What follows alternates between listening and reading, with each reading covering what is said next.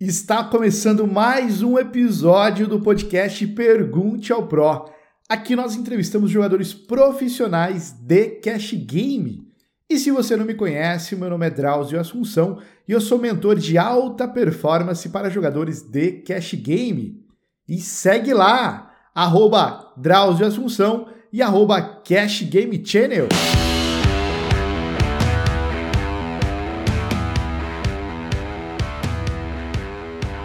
Patrocínio Clube Bad Beat.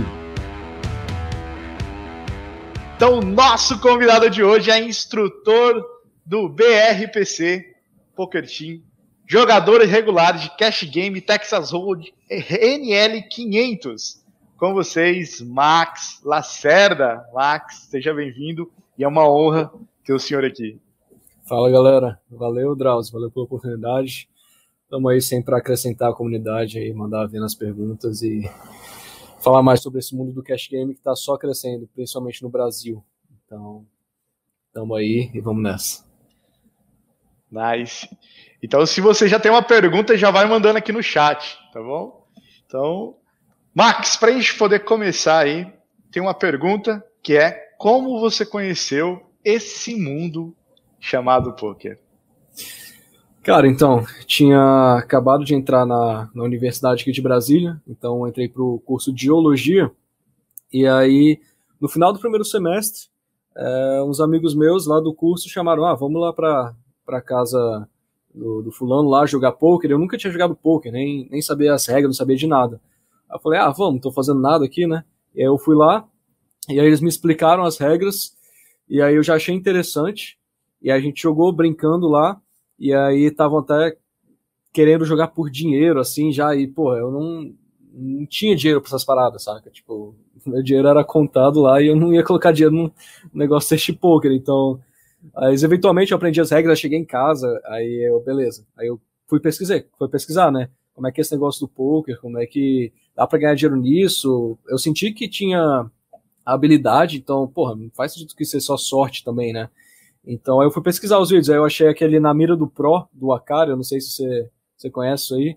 Então isso aí lá no, lá no começo de 2015, final de 2014, aí pô, assisti os vídeos, maratonei os vídeos dele todo, eu comecei a entender as estratégias, beleza, massa.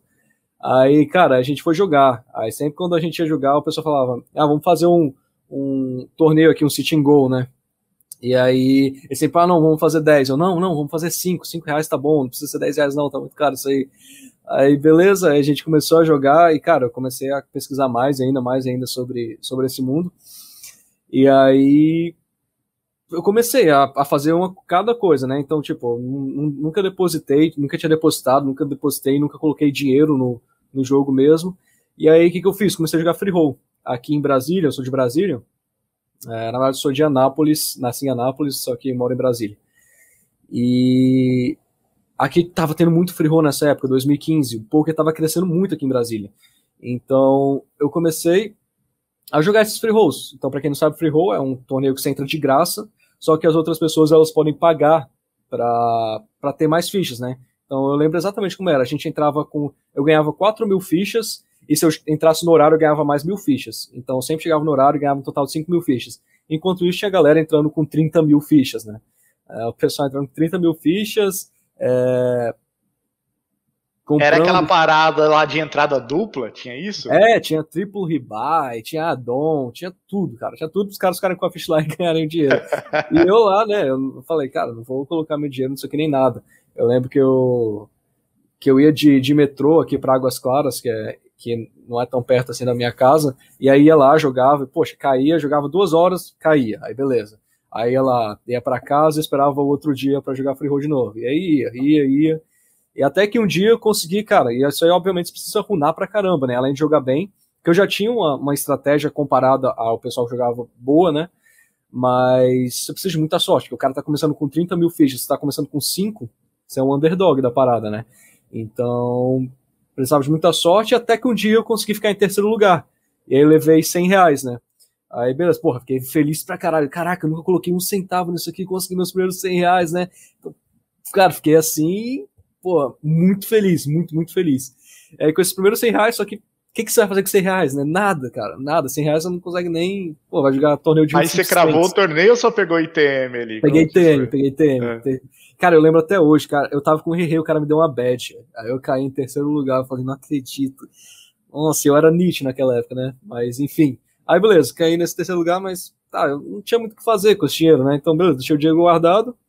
E eu sempre ia com um amigo meu também, Rodrigo Bianchini, que teve toda essa trajetória comigo no Cash. E aí, beleza, deixei, deixei guardado lá.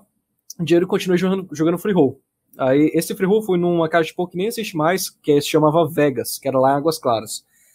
Aí eu comecei a jogar um free roll também é, na Asa Norte, que é aqui no plano de Brasília, plano piloto, numa casa chamada Yes, que inclusive, infelizmente, o, o dono acabou morrendo há pouco tempo, Cezão, mas, porra, era uma casa muito massa, uma casa assim que, que tinha comida, você jogava cash game, você ganhava comida, ele dava até comida pra galera do free roll, saca? Uma comida bem feita, então era aquele cara generoso, né, na parada. E aí eu comecei a jogar, aí o mesmo esquema, né, mesmo esquema, entrava com o mínimo de ficha, e a galera tudo lá, Adon, buy em triplo, rebuy triplo, blá, blá, blá, sabe, essas paradas tudo. E aí até que um dia, cara, eu consegui, tava indo bem, runando, minha, runando a vida, né, jogando bem também, mas sendo bem tight, runando a vida, aí cheguei na FT, aí na FT não tinha dinheiro ainda, né, aí eu joguei, joguei, joguei, aí consegui entrar no ITM, aí, poxa, ITM já ganhava, sei lá, uns 80 reais, uma coisa assim, aí eliminou mais duas pessoas, e, cara, isso aí já tava tarde. O torneio começou, tipo, três da tarde, já era quase meia-noite, sabe? E eu lá, cara. Aí tava três pessoas, e aí tava todo mundo cansado, eu era o menor de ficha. Era eu e outras duas pessoas lá. E aí tava todo mundo cansado. Ele, cara, vamos fazer, vamos, vamos, vamos dividir esse dinheiro aqui, não sei o quê.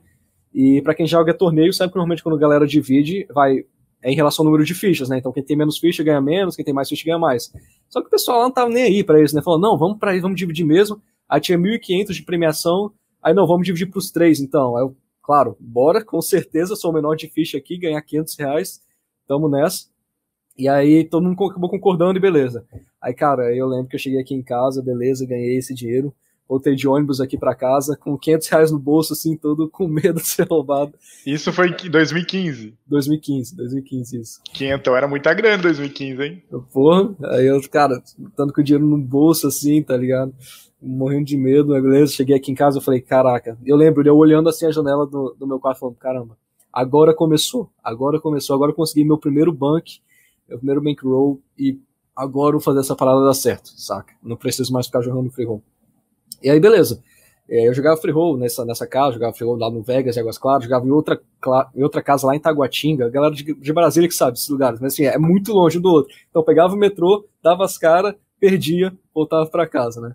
E aí, enfim, isso aí eu, eu até, para não gastar dinheiro, eu usava o passe da, que eu usava para faculdade também, saca? Então eu saí da faculdade e ao invés de eu vir para casa de metrô, eu já deixava e ia lá para Taguatinga e depois via como é que voltava. Já voltei de carona, já voltei, enfim, de várias formas.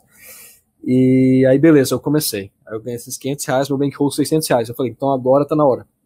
E nesse mesmo Yes, rolava o cash game, era ou um 2 ou 5 no botão, né? Então, 600 reais para um 2 é muito pouco, são três bains, né?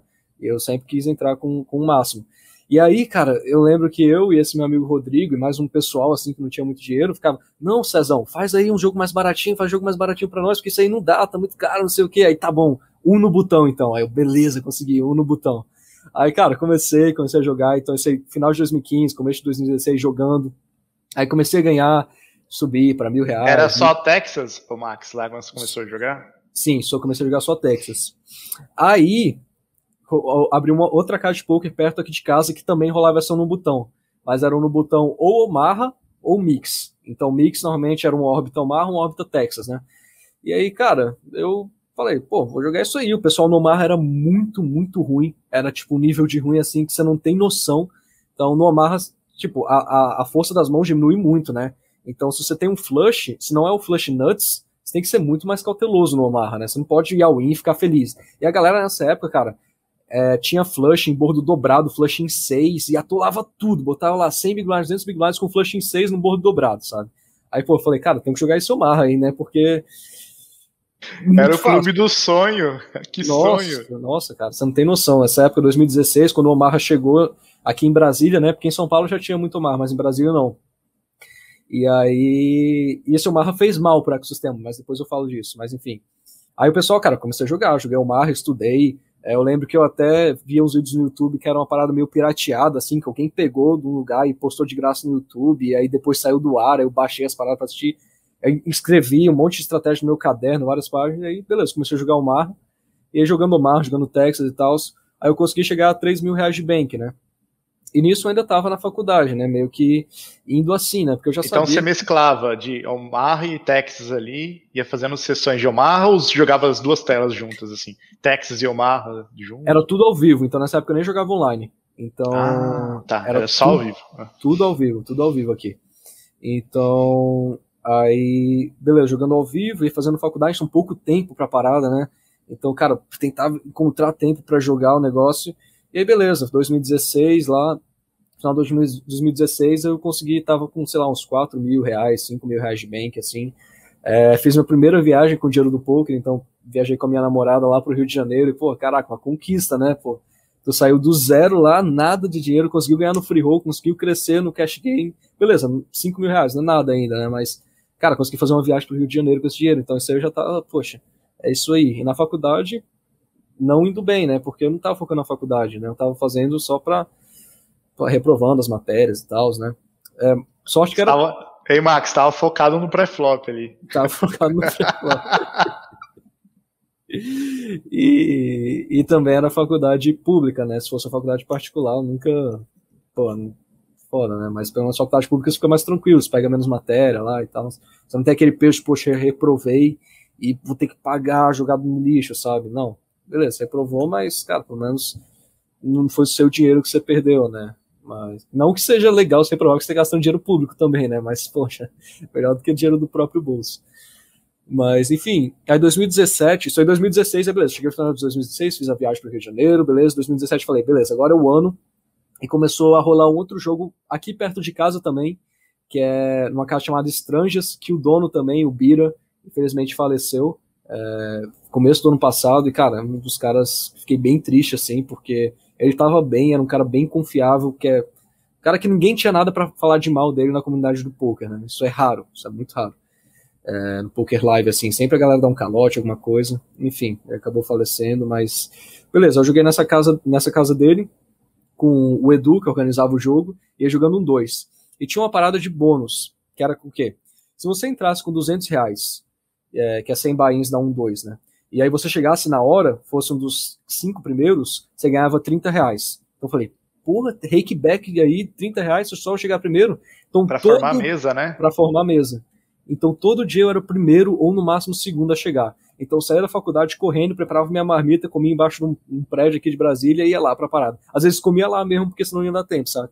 Então eu pegava lá, e aí, cara, entrava com esses 30 reais de bônus. Então entrava com 200 mais 30 e todo dia lá. Todo dia jogando, jogava duas horas, que tinha um tempo de permanência mínima. Você ganhava esse bônus, mas tinha que ficar duas horas jogando, saca?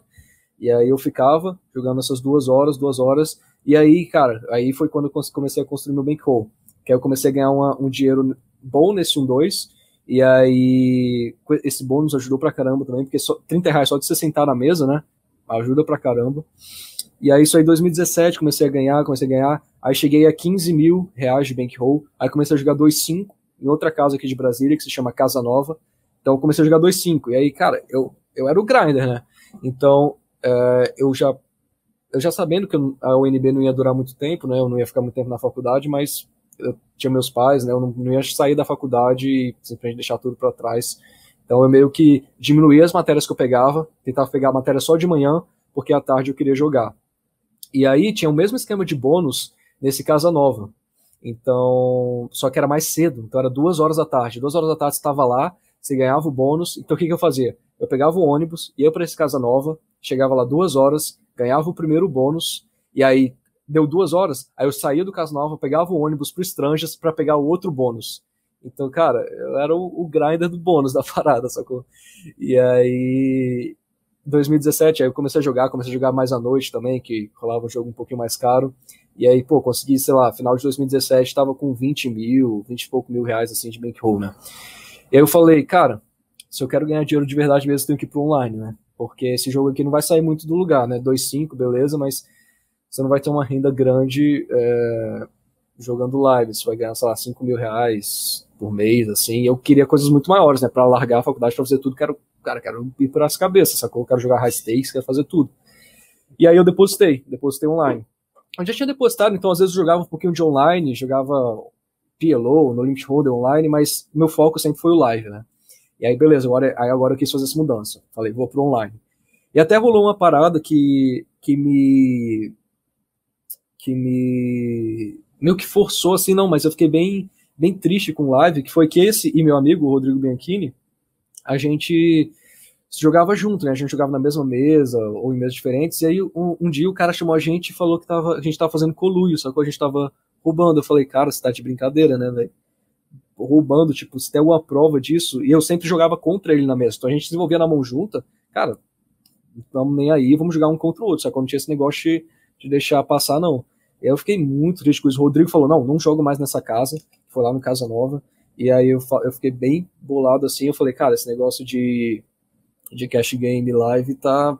Tem umas coisas meio chatas. Hein? Também você tinha que é, é, difícil, tem que sair de casa, né? Tem que ficar o tempo lá, então os caras ainda tá na mesa, tem que ficar.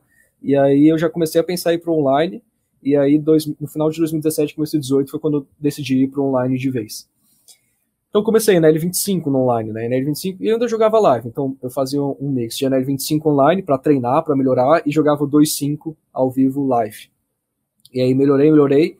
E aí no comecinho de 2018, em março, se eu não me engano, eu eu comecei a postar no Mais EV, então já postava no Mais EV, que é um fórum de poker aqui. E aí eu conheci o Saulo Costa, Saulo Costa, que atualmente é o dono do BRPC. Eu conheci ele através de uma postagem no Mais EV. Então ele fez uma postagem lá, tinha feito um desafio, alguma coisa do tipo. E aí e aí eu fui falar com ele, ele falou: "Ah, tô oferecendo coach, não sei o quê". Eu fui falar com ele no Skype. Eu falei: "E aí, cara, como é que é seu coach aí, não sei o quê?" Porque eu vi que ele que ele tinha resultado, né? Aí ele, não, vou fazer uma ligação aqui com você rapidinho para você entender como é que é esse coach, para você entender minha metodologia. E, cara, ele fez uma ligação comigo no Skype de 15 minutos, assim, eu saí da ligação com a cabeça explodindo, assim, que eu falei, caraca, ninguém nunca me explicou poker dessa forma que esse cara tá me explicando. Quero o quê? Você entender o GTO e você também entender o, a tendência do field. Então você juntava os dois e você jogava o GTO, só que você desviava para explorar o que o jogador estava fazendo de errado. E você sabia o que ele estava fazendo de errado através de um programa chamado Rent Note. E aí, cara, ele, ele juntou essas duas paradas, minha cabeça explodiu. Eu falei, cara, eu preciso disso. Aí eu fui lá, falei com esse meu amigo, Rodrigo Bianchini, e aí a gente foi almoçar, eu falei, cara, você não tem noção dessa parada, a gente tem que pegar coach com esse cara. E aí no dia seguinte eu falei, não, Sal, vamos fechar esse coach aí então. E na época foi muito barato, porque eu era o primeiro aluno dele, né? Então, se você for pegar coach com o Saulo hoje, a hora não sai por menos de, sei lá, 400 dólares, assim, sabe? E na época eu paguei 80 dólares por aula. E foram em conjunto de 12 aulas. E eu ainda chorando, né? Tipo, cara, tá caro isso aí, não sei o quê. E, pô, foi metade do meu bankroll, assim, né? Porque, sei lá, tinha ter um, quê? Uns 4 mil dólares, 3 mil dólares de bankroll online. Tinha uma graninha live também, mas foi metade meu bankroll. Mas, cara, eu senti que era aquilo. Sabe quando você sente aquela parada e fala, não, isso aqui é o certo para mim. Isso que ele falou faz sentido de um jeito que nunca fez sentido nada para mim em relação a poker. E aí eu peguei esse curso com ele, e beleza, 2018, março, focando online, NL25, subindo para NL50, quebrando a cara na NL50, descendo para NL25, subindo para NL50 de novo, quebrando a cara, descendo para NL25, e aí, enfim, foi indo. Aí no final Você do Você estava jogando por conta? Sim, por conta, por conta. Não tinha nem, nem BRPC, não tinha time de cash game brasileiro nem nada. E aí, cara, final de 2018, eu e o Rodrigo, a gente decidiu ir lá para São Paulo, que ia ter o BSOP, né? E a gente falou com o Saulo, não, vamos conhecer o Saulo, não sei o quê. E aí a gente alugou um Airbnb lá e foi ficar duas semanas em São Paulo. Então a gente quis ficar um pouquinho antes do BRPC, porque eu queria jogar um live lá na, na H2, que é a maior casa de poker de São Paulo. E aí eu falei, não, vamos ficar umas, umas duas semanas aqui. E a gente foi para lá, então eu joguei muito live nessa época, jogava o 5-5 lá na H2, e aí consegui ganhar um dinheiro bom até nessas duas semanas jogando lá. Joguei um evento ou outro do, do BSOP, não lembro agora, mas aí eu fiz o principal, que era que a gente queria conhecer o Saulo, e a gente acabou conhecendo o Zinhão, que é o outro dono do, do BRPC, o outro fundador. E, cara, a, a gente já tinha uma amizade com o Saulo, né? Não era aquela relação só estudante-aluno, mas a gente já tinha uma amizade com ele. E aí, pô, aí foi bem legal, porque abriu a cabeça para vocês que jogam micro stakes assim, quando você fala com uma pessoa que joga um limite mais alto, alguma coisa acontece que você começa a ver coisas que você não via antes, sabe? Então, às vezes, você tava pensando, cara, não, quero chegar na NL100 e ganhar um dinheiro aqui na NL100, porque dá pra ganhar uma grana, grana boa e não sei o quê. E a galera tava jogando, falando de high stakes, né? Então, poxa, tá todo mundo ao teu redor falando de jogar high stakes, e você é o único cara falando que quer ficar em micro stakes pra ter uma renda confortável, você vai acabar subindo, sabe? Isso aí eu acho que é um dos maiores poderes da comunidade. O, o standard da comunidade te puxa para cima. Se é uma comunidade que o standard é você jogar high stakes, é você fazer a parada top, você, cara, por osmose, você vai fazer isso também. Agora, o contrário também acontece, né? Então você tá no meio de uma galera negativa, uma galera chata que só fala, é, sei lá, só vê o lado negativo das coisas, você também vai começar a ser dessa galera, né? Aquela frase, né, né, Max? Quem anda com lobos aprende a uivar. Uhum. Então, tem até uma frase que eu lembro que o Gabriel Goff falava muito, que é você é a média das cinco pessoas que você convive, né? E isso aí, cara, uma das maiores verdades que eu já ouvi na minha vida. E o Gabriel Goff também foi minha maior inspiração para começar a jogar cash, né? Porque eu vi que ele jogava cash game. Eu até comecei no live por, por causa dele, porque ele começou no live também. E aí, enfim, eu até fui um pouco pro Omaha por causa dele, porque ele jogava Omaha. Mas enfim, foi uma grande inspiração para mim pro cash game. Mas aí, beleza, final de 2018 conhecemos eles e tal. Aí eu já tava estabilizado na NL50, já tava começando a dar tiro na NL100. E aí, começo de, de 2019, eu já tava dando tiro na NL100 Aí eles dois vieram com a ideia, né? O Saulo e o Zian vieram com a ideia. Vamos fazer um time, vamos fazer um stake aqui, vamos estaquear você e o Rodrigo, vocês começaram a jogar mais caro. E nisso aí eu tava começando a dar tiro na NL100. Então era regular de NL50, começava a dar tiro na NL100 em mesa regular ainda. Eu nem tinha, tinha coragem de jogar Zoom. Aí eles falaram, não, vocês, vamos, vamos, começar o stake. Eu pensando, pensando, pô, será que eu quero entrar no time? Será que eu não quero? Mas eu falei, cara, no final das contas, eu quero ter essas pessoas próximas de mim, sacou? Porque eu já sabia que eram os dois melhores de cash game do Brasil. Eu falei, cara, o que eu consegui ter essas pessoas perto de mim, é, tanto como instrutor, mas como a gente já era amigo também, mas como parceiro de negócio, como. Enfim, eu sabia que no futuro ia ter oportunidades, iam ter coisas. Eu sabia que eles iam fazer alguma coisa muito importante na comunidade Cash Games, sabe? No caso ali, o Zinhão e o Saulo. Isso. Que queriam abrir o time em 2019. Isso, começo de 2019. E aí, cara, eu falei, beleza, bora, velho. Bora, bora, bora fazer um contrato de um ano aqui. Na época, contrato falado, né? Então, nada de assinar nem nada. Hoje em dia já tá tudo bonitinho, você tem que assinar o contrato, mas na época confiança, né? Beleza. E a gente fez, cara, então 2019, mas eles falaram, ó, vocês vão começar jogando NL 200. Então você imagina, para um cara que tá no NL 50, dando tiro no NL 100, eles colocam no NL 200, NL 201 no Poker Stars. Que eles falaram, porque o Saulo ele tava cruxando no NL 201 e falava, não, todo mundo fala que isso aqui é difícil, mas não é difícil não. E aí, cara, eu falei, tá, vamos nessa, né? Vamos nessa. O dinheiro aí no momento não é meu, né? Vocês estão meio que ajudando a gente com esse stake, então bora nessa, bora botar para quebrar. E eu acabei dando sorte que eu runei muito bem nesse começo, então realmente eu runei bem. Estudei pra caramba, joguei focado pra caramba, mas runei bem. E aí começou, né? Em 2019 começou, aí o time era eles dois, né? O Saulo, o Zinhão, eu e o Rodrigo. Então eram nós quatro no time, tendo aula toda semana. E aí, cara, muita coisa passando, passando. E aí o time começou a crescer começou a crescer o time, começou a entrar os outros alunos que tinham tido coach com o Saulo.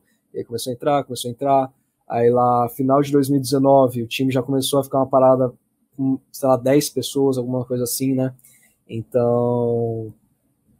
E aí no final de 2019 foi quando eu comecei a dar aula dentro do time também, né? Então já tava batendo no L200 e aí eu comecei a dar aula do time, que o time começou a crescer, eu comecei a dar aula e aí surgiu essa oportunidade. Então a gente, final de 2019, a gente foi lá pro BSLP, então ficou eu, o Zinhão, o Rodrigo e o Vitinho DZI, que é irmão do Yuri, que, que Yuri Martins, né, jogador de torneio, e aí que ele também joga torneio, joga cash, e a gente ficou na mesma casa lá, e aí a gente foi lá para esse BSOP Millions, enfim, uma parada bem legal também que eu acho muito importante essa conexão do pessoal, né. E tem até vlog disso no meu canal do YouTube, a reunião do BRPC no BSOP Millions, alguma coisa assim, se a galera quiser assistir. Aí vocês ficaram todo mundo numa casa só ali enquanto tava rolando o BSOP. É, e aí durante isso rolou uma reunião minha com, com o Saulo e o Zinhão, e eles me fizeram essa proposta de entrar como coach, né? Então, é, já tava querendo renovar meu contrato, né? E aí entrar como coach no BRPC. E aí, beleza. Aí eu falei, cara, beleza, fiz, fiz, acertei as coisas certinhas e fui o primeiro coach do BRPC. Então comecei a dar aula para os níveis mais baixos, enquanto que eles começavam a se focar na galera mais avançada, né? E aí de lá para cá foi só avançando, né? E aí no começo de 2020 eu comecei a dar tiro no NL500, Fiz até o desafio, meu primeiro desafio no, no, no YouTube foi, foi nesse período de começo de 2020. E aí comecei a jogar na L500, na L200, jogando os dois. E aí comecei, aí começou a entrar mais gente no time. E aí rolou o coronavírus, né? É, começo de 2020, enfim. Aí começou a entrar mais gente. Eu comecei a dar aula para níveis mais avançados. Começaram a entrar outros instrutores no time.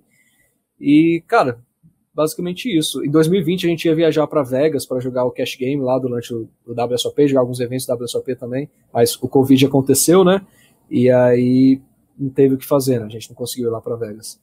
E nem viajar nem nada, mas desde então estamos aí. Estou jogando NL500, jogo um pouco de 201 também, então gosto de mixar as duas coisas, um com mesa reg, e dando aula pro, pro BRPC e é isso, cara. Isso aí é basicamente como eu cheguei aqui hoje.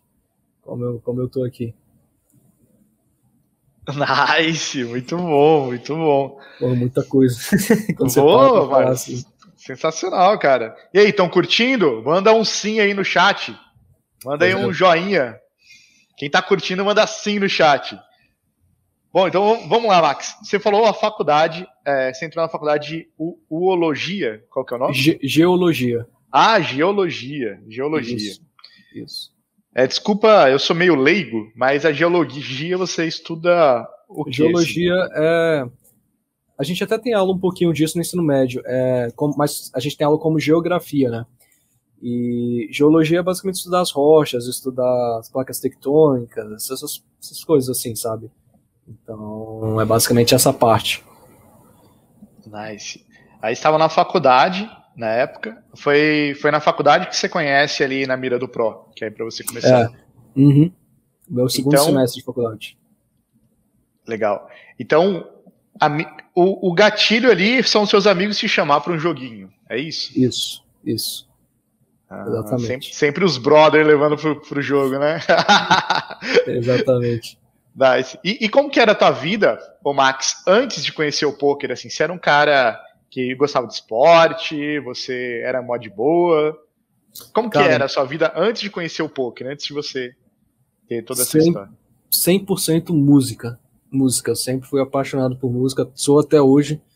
Então, se tem uma coisa que eu não consigo viver sem é música. Então, para quem me segue no Instagram, tem, eu tô sempre postando vídeo cantando, tocando, então é, sempre com 12 anos comecei a tocar guitarra, e aí, com, com 18 anos, comecei a, a cantar, né? E aí já fazia show, fazia show até antes dos 18 anos, meio por baixo dos panos, assim, né? Porque não rola.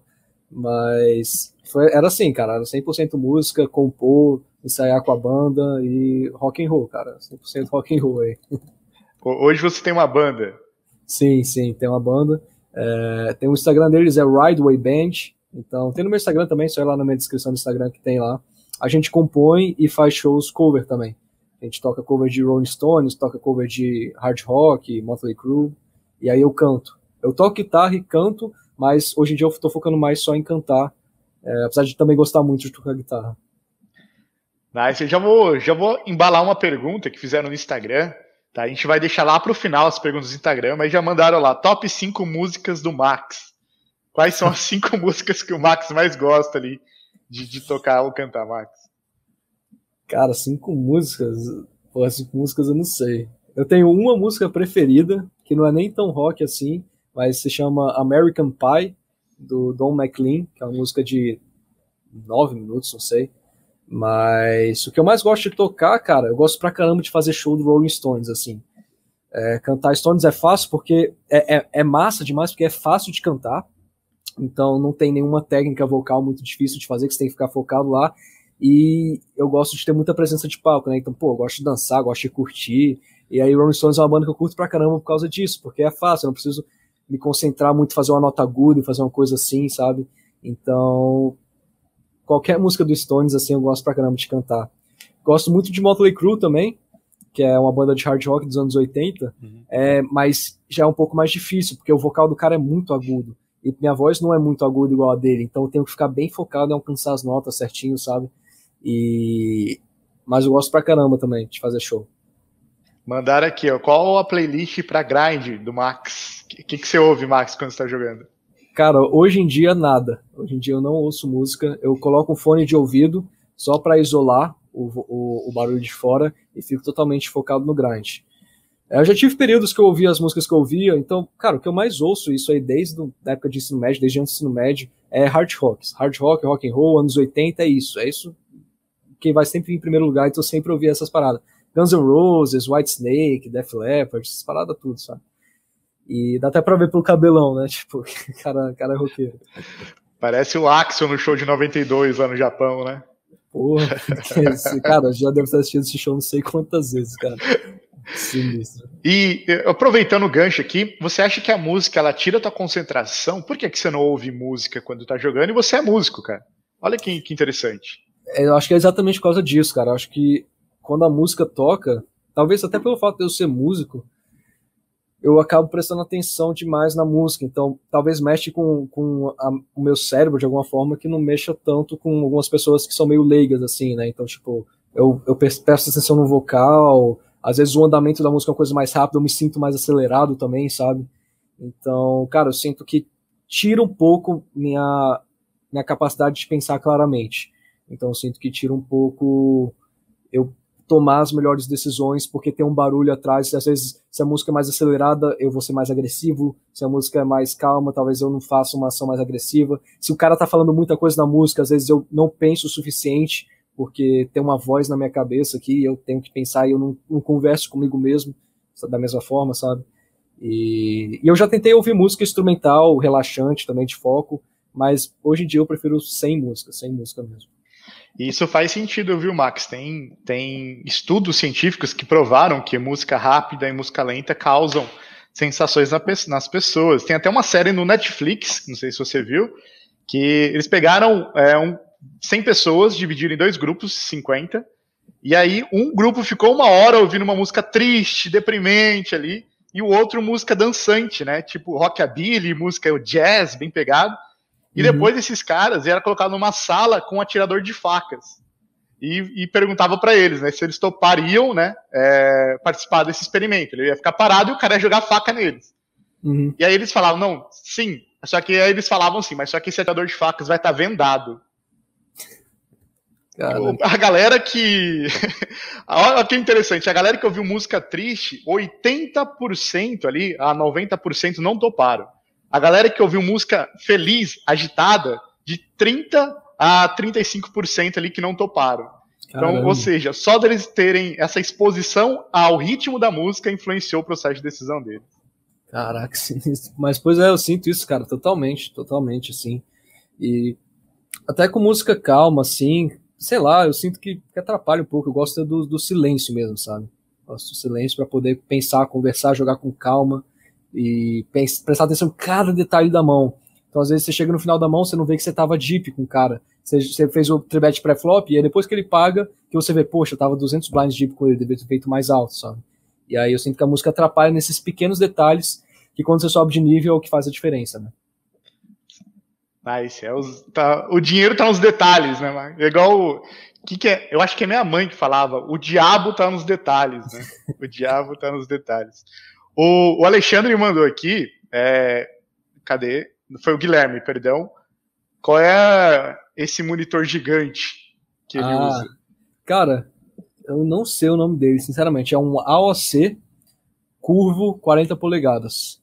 É, é isso que eu sei. O nome dele é de 4 mil, alguma coisa, não sei, deve vir do 40, mas é um AOC 40 polegadas. Legal, já aproveitando que música clássica instrumental, será que atrapalha? O que, que você acha, Max? Para mim, sim.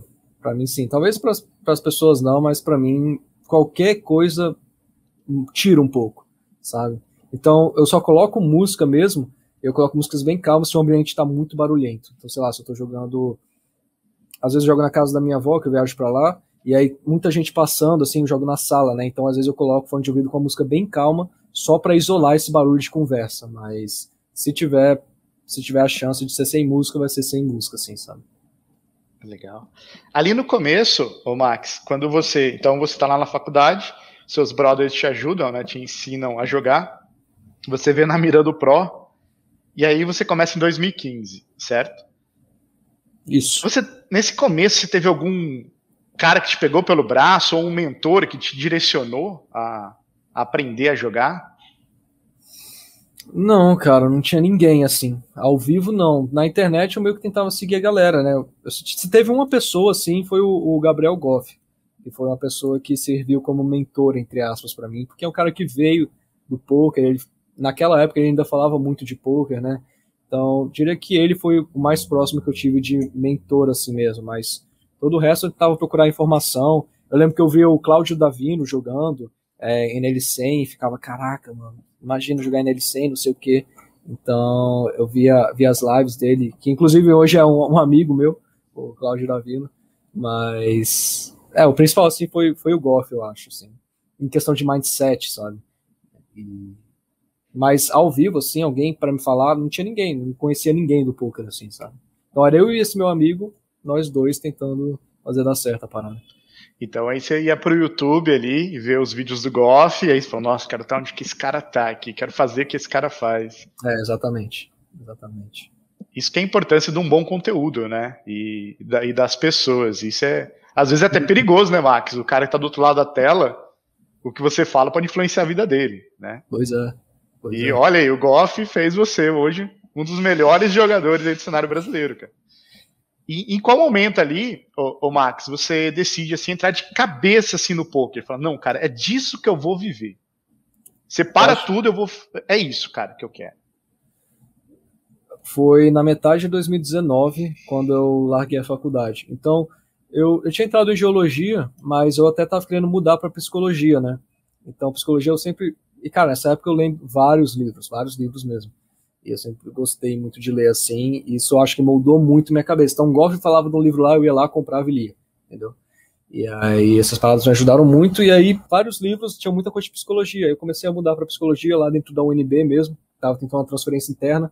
Tava muito difícil, porque o curso era muito concorrido, mas eu já, já tinha parado com a geologia, já tinha feito as matérias mínimas que é o necessário para você mudar de curso, né? E aí, cara, eu do metade de 2019 já tinha entrado no time, já tinha tido alguns meses bons, já tinha visto um futuro naquilo, já via que eu provavelmente ia me tornar um instrutor uma hora ou outra lá dentro do time, ia ter uma renda sem variância, né, praticamente. É, e aí na metade de 2019 eu falei, cara, vou trancar a faculdade porque não dá, não dá mais para fazer essas duas coisas ao mesmo tempo. Não dá, eu pegava pouquíssimas matérias mesmo assim, não tava dando. E aí foi nessa época que eu digo que eu me tornei profissional de poker mesmo. É, é, interessante que você falou que você começa ali jogando uns free rollzinho, né? Puxa, puxa uma grana. Mas o que, que passou na sua cabeça para você sair do MTT e ir pro cash game? Ou você até hoje joga MTT? Cara, não, não. O MTT eu tenho um pavor, sinceramente. Me fala mais sobre isso. Cara, quando eu jogo um MTT assim, é, para mim é tortura, sinceramente. Sinceramente, pra mim é tortura. Tipo, se é um evento ao vivo e tal, se tem a galera, sabe? Eu até que gosto. Ou se é um evento online que é importante, eu tento dar. Mas, cara, eu, sinceramente, eu acho muito chato o MTT. Porque são várias horas, com cinco minutinhos de intervalo, várias mãos que você não pode fazer nada, então você está sempre com o stack quebrado, baixo você tem que ficar esperando por mão, é, nine, é, é full ring, né? Tem o Six Max também, mas a maioria é full ring. E esse, eu acho que esse negócio de você ter que ficar o dia inteiro jogando MTT foi uma das principais razões. Mas a razão principal que eu vi foi que eu, eu na minha percepção da época, é, eu percebi que o cash game tendia a ser um pouco mais meritocrático do que o MTT, sabe? Porque o cash game tem menos variância. Então no cash game não existe big hit. Então eu sentia, cara, se eu dá muito, se eu der o meu melhor, o cash game vai me pagar mais próximo da minha habilidade, né? Então coisa mais meritocrática do MTT. MTT tem cara que sabe pra caramba, mas não teve o big hit, não rula muito bem, tem uma variância gigantesca, né? E aí eu acho que isso foi o principal. Eu sou um cara que, pô, eu vou de cabeça nas paradas, então vou para ser o melhor mesmo, sabe? E aí, cara, eu senti que o cash game ia me ia me propiciar isso de uma maneira melhor do que o MTT. Legal, muito bom. O, o Eliezer mandou aqui top 5 livros off-poker que mudaram a vida do Max. Deixa eu ver na minha gavetinha aqui. Cara, tem um vídeo, ah, tem um livro. Esse aqui, ó. Esse aqui foi um livro que. Dois livros que mudaram. Deixa eu pegar outro aqui, não sei se ele tá aqui. Tem um livro que se chama The Art of Learning. É, eu acho que tem em português, é de um ex-jogador de xadrez, que ele fala sobre muita coisa. Esse livro mudou pra caramba a maneira que eu percebo e como aprender as coisas. Então, é The Art of Learning. E tem outro que é Rápido e Devagar, do Daniel Kahneman, que foi um livro que me ajudou aí para psicologia também, que me fez interessar, ficar muito interessado em psicologia, que é um livro que muita coisa que do poker é meio natural pra gente, para as pessoas não é, né? Então, risco, retorno, variância. Então, você tomar uma decisão e dar certo, não é necessariamente que aquela foi uma decisão certa, e aí ele explica isso de uma forma muito clara no livro. Então, esse foi outro livro que, que mudou muito. O livro que teve mais impacto na minha vida, eu diria que foi esse aqui, ó. É Deep Work. Rules for Focused Success in a Distracted World. Então, é basicamente ele te, ele, ele te mostrando o quão importante, principalmente no mundo de hoje, você ser capaz de fazer o deep work. O que é o deep work? É ele é você estar tá 100% naquilo, 100% focado, é você não ter distrações, você, cap, você ser capaz de ficar várias horas fazendo um trabalho de alta qualidade. Porque hoje em dia isso está cada vez mais escasso. Hoje em dia, Instagram, Facebook, TikTok, sempre atenção rápida, pico de pico de insulina não, é, dopamina, é, toda hora lá, você vê um story, você já passa para outro, você quer sempre tudo rápido, você quer sempre tudo na, na hora, entendeu? Você, você não aguenta ficar cinco minutos entediado, você tá na fila do, do caixa é, lá e você não consegue ficar sem pegar no seu celular, sabe? Então, isso aí pode parecer que não, mas isso ferra a sua cabeça, ferra porque você tira a habilidade de se focar. Você ter a habilidade de ficar entediado, de ficar sem fazer nada, assim, é, que te. que seja. Como é que é a palavra? Que seja. que vai deixar tua mente acelerada, você conseguir ficar com a mente tranquila, te ajuda para quando você precisa estudar, para quando você precisa jogar, entendeu? Então você consegue estar 100% naquilo sem precisar de estar toda hora uma coisa brilhante, uma coisa chamando a atenção. Então esse livro ele me ajudou a ver isso. E eu já li, cara, umas três vezes esse livro aqui, sempre quando eu leio, é, tem coisa nova. Então, eu diria que esse livro aqui, é, se você puder ler só o livro, leia Deep Work. Tem em português também, na época que eu comprei, eu acho que não tinha lançado em português, mas eu não sei qual é o nome em português, mas é Call Newport, o nome do autor, então você consegue achar aí em português. E isso que você falou para o jogador de poker é essencial, né? Entrar em fluxo, né? entrar em flow ali, né? Você está focado, você está vivendo aquele momento, né? Você não está uhum. só clicando um botão. Isso acontece muito. Né? Você Tem, vira um teve... clicador Clicador de botão profissional, né? Sim, sim, você não consegue focar, parar. Isso aí na música, eu sinto que eu fico meio clicador de botão quando eu tô ouvindo uma música rápida. Você só tá lá jogando papo tela, zoom, entendeu? E isso aí me ajuda. E teve um livro que eu li bem no começo também, que na época me ajudou muito. Hoje eu, eu, eu não acho que ele é um livro, pô, um livro fodástico assim, mas na época me ajudou minha, minha forma de pensar, que foi é, Pense em Riqueza, do Napoleão Hill. Então, esse livro tem, tem umas coisas que é meio o segredo, assim, sabe? Visualização, que eu não gosto, mas ele fala de muita coisa prática também.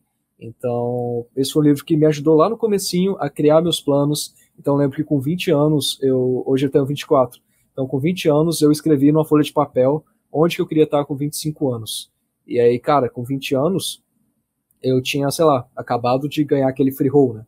Então, eu fiz, escrevi tudo no papel, eu acho que isso aí me ajudou pra caramba, foi uma coisa que eu vi no livro dele. E aí eu só vou abrir esse papel quando eu fizer 25 anos para ver onde que eu tô. Eu sei, né, mas, cara, é, é, é muito, muito sinistro quando você pensa lá que quatro anos atrás, pô, você tava jogando free roll, né, e hoje você tá jogando nele 500, as coisas podem sair um pouco de perspectiva, pode parecer que é normal, mas não, cara, é uma, é uma parada assim que que eu também tive muito, muita sorte de conhecer as pessoas certas, de ter as oportunidades, sabe?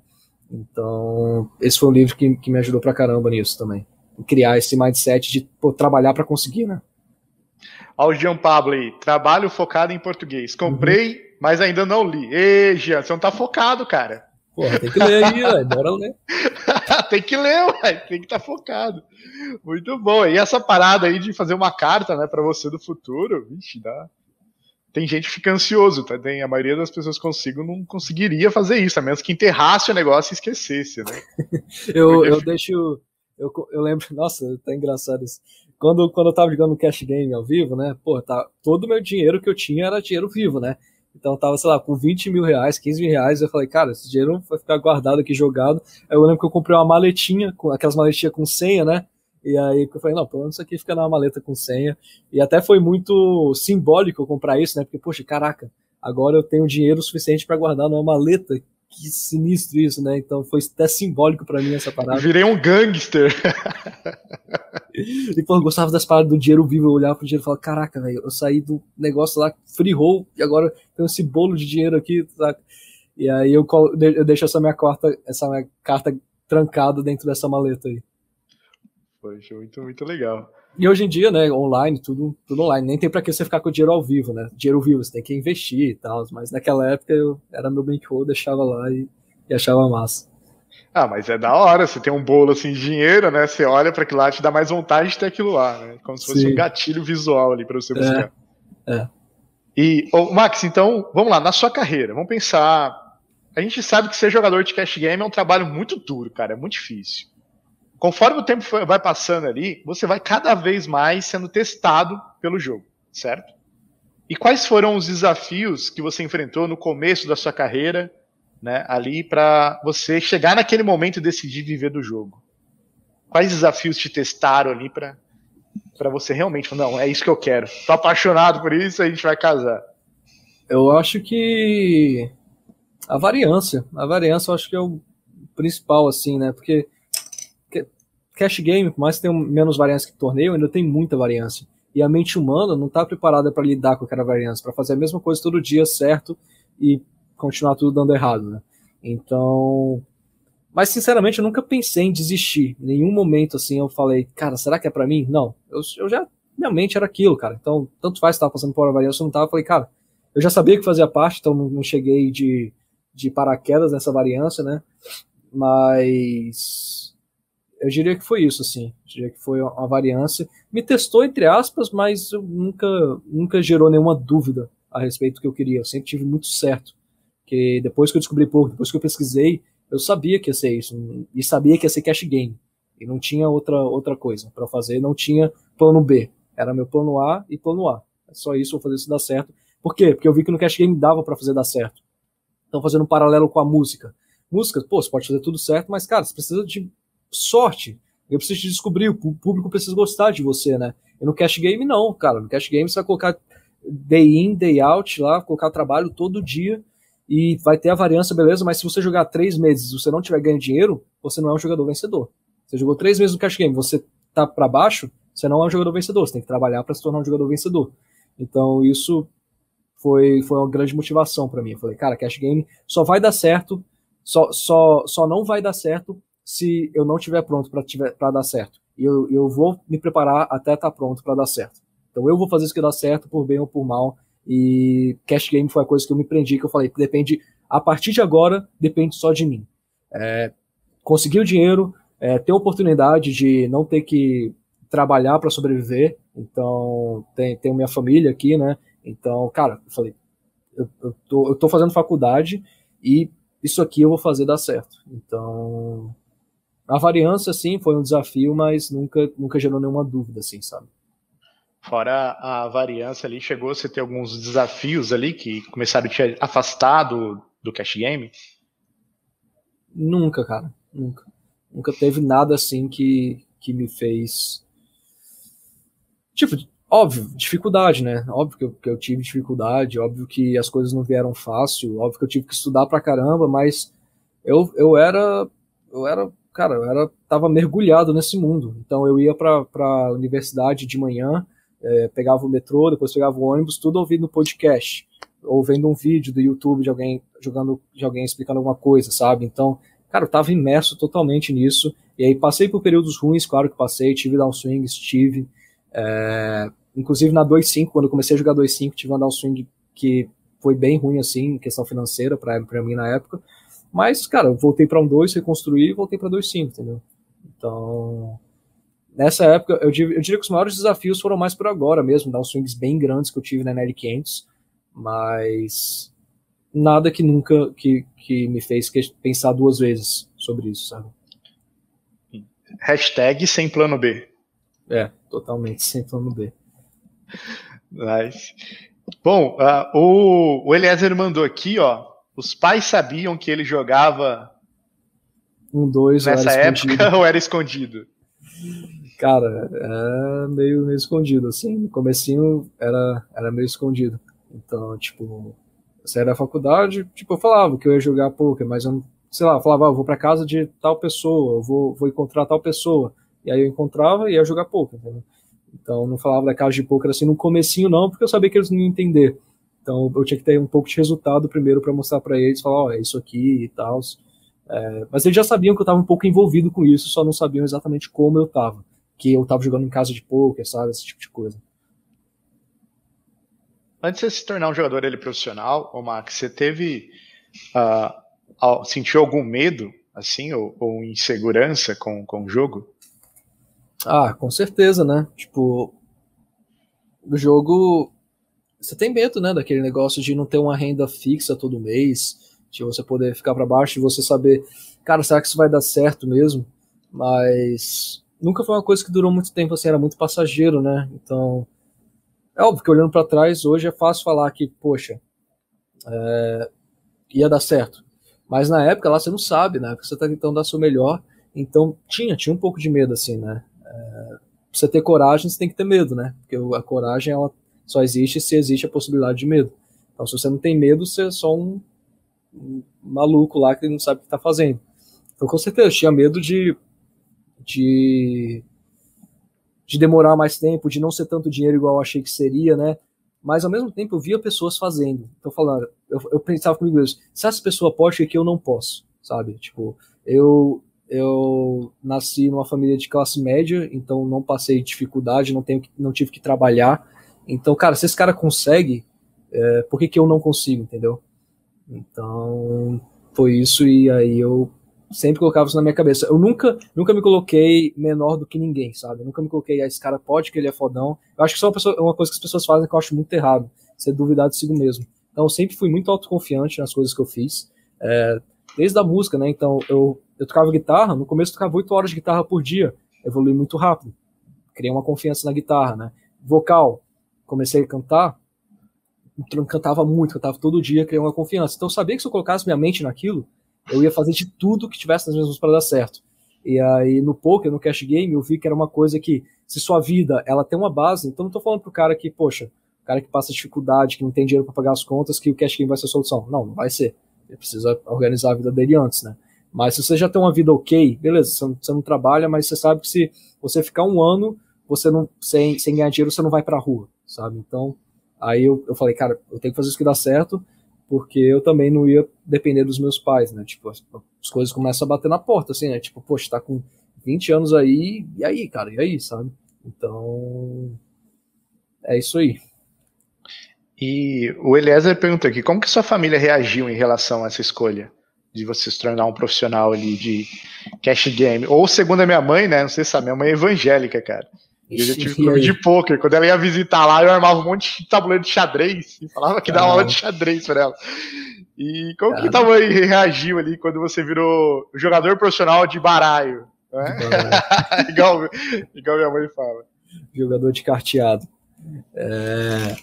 Ah, cara, no começo meio que, pô, mas continua a faculdade aí, não sei o quê, porque nossos pais, eles têm, a faculdade na época deles era uma coisa que dava muita estabilidade, né, então você saía da faculdade empregado, hoje em dia não é mais assim, mas para eles, tipo, é difícil eles verem que mudou, né, então meu pai falava, não, mas continua na faculdade, tipo, você vai sair da faculdade mesmo, não, beleza, tá ganhando dinheiro, e aí realmente as coisas só ficaram tranquilas mesmo quando eu comecei a ganhar uma quantidade boa de dinheiro, comecei a comprar minhas coisas, então meu pai via eu comprando um computador de 8 mil reais, meu pai via eu comprando um ar-condicionado para o meu quarto. Meu pai via eu, eu pagando minhas contas tudo, eu viajando com o meu dinheiro.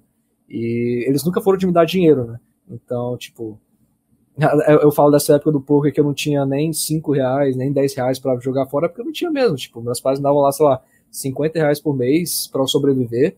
E, cara, se viram, entendeu?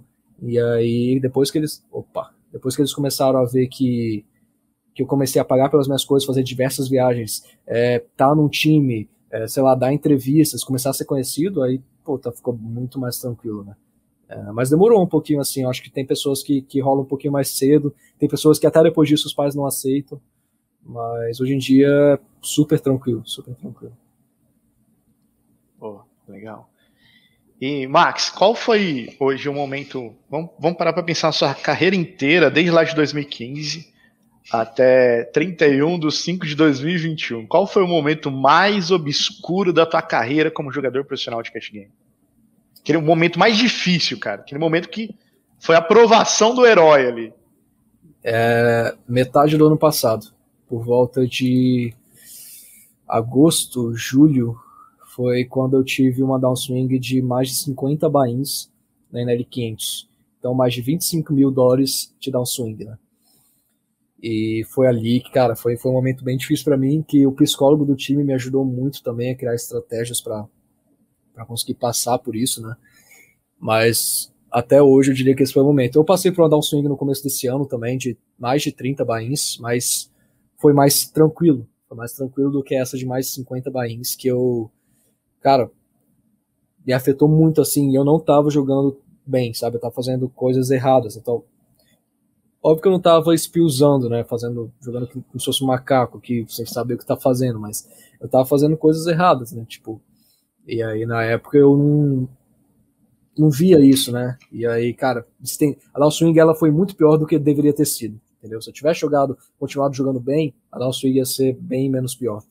Mas esse foi um período bem de prova, assim, para mim, porque, poxa, já tava estabilizado, né? Então já era um jogador profissional de cash game. É, a parada de estar no time da aula me ajudou muito, porque mesmo perdendo, eu ganhava dinheiro todo mês, é, dando aulas, né? Então isso aí me ajudou a não, não ter uma queda financeira. Então meu financeiro continuou. Beleza, ganhei menos dinheiro, óbvio, mas. E entrei no make-up com o time, né? Então tenho que recuperar esses 25 mil, mil dólares que eu perdi.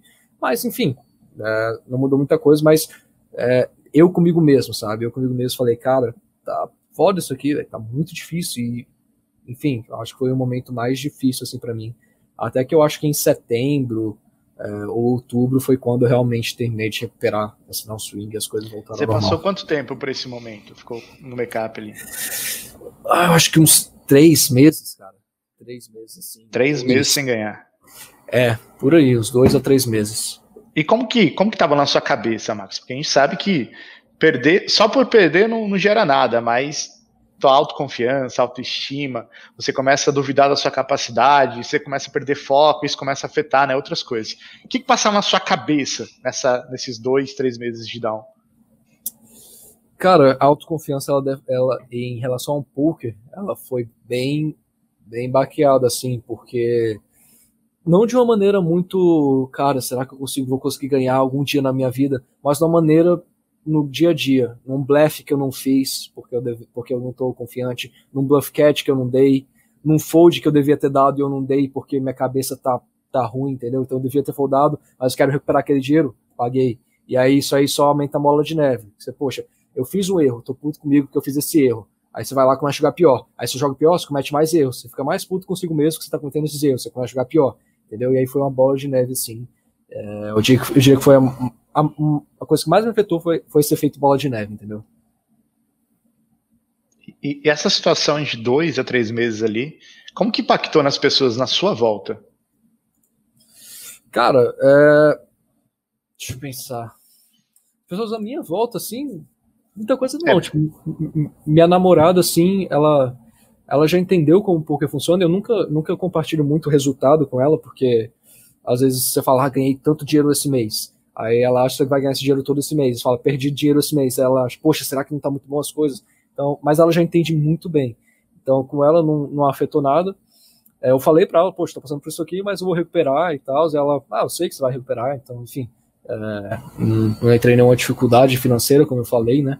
É, com os meus pais eu nem compartilho, né? Nem, nem tem para que falar disso, porque eu sei que eu vou passar. Então, o, o Zião e o Saulo são as pessoas que sempre estavam me dando essa força, falando, não, Max, você vai passar por isso aí, relaxa, isso aí é uma fase, não sei o quê.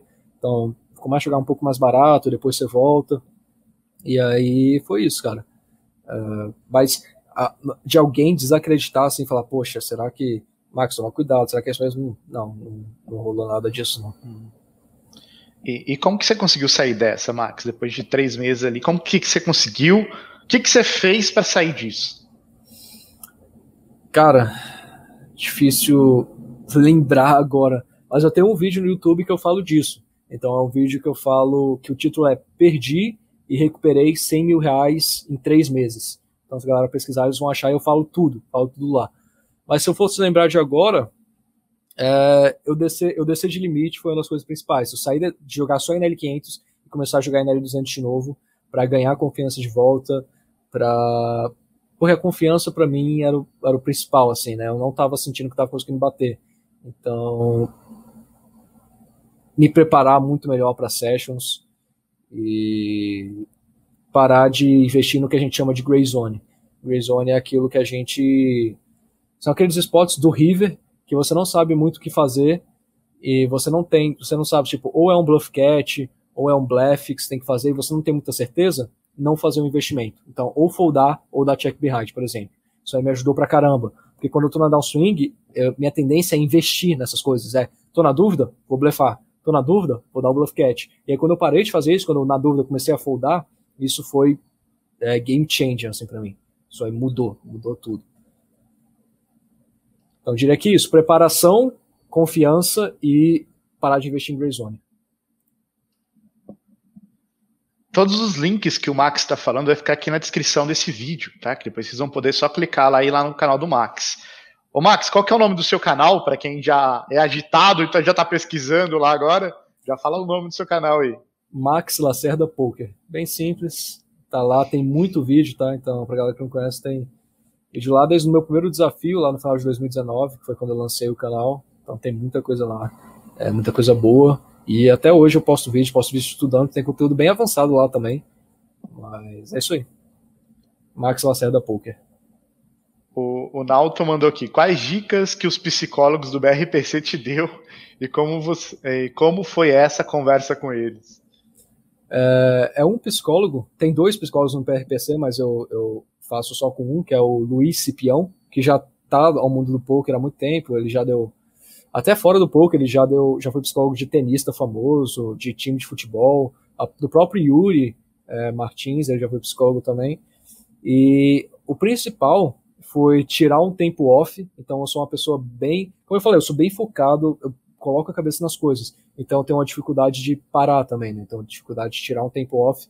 Então foi tirar uma semana lá sem olhar para poker. Ele meio que, eles meio que me forçaram a fazer isso, né? Porque, tipo, cara, eu jogando, jogando, jogando todo dia, batendo a cabeça, eles falam, não, Max, fica uma semana aí, sai, sai, vai embora, sai do poker, vamos te tirar disso aqui, relaxa, fica de boa, vai fazer alguma coisa e esquece poker.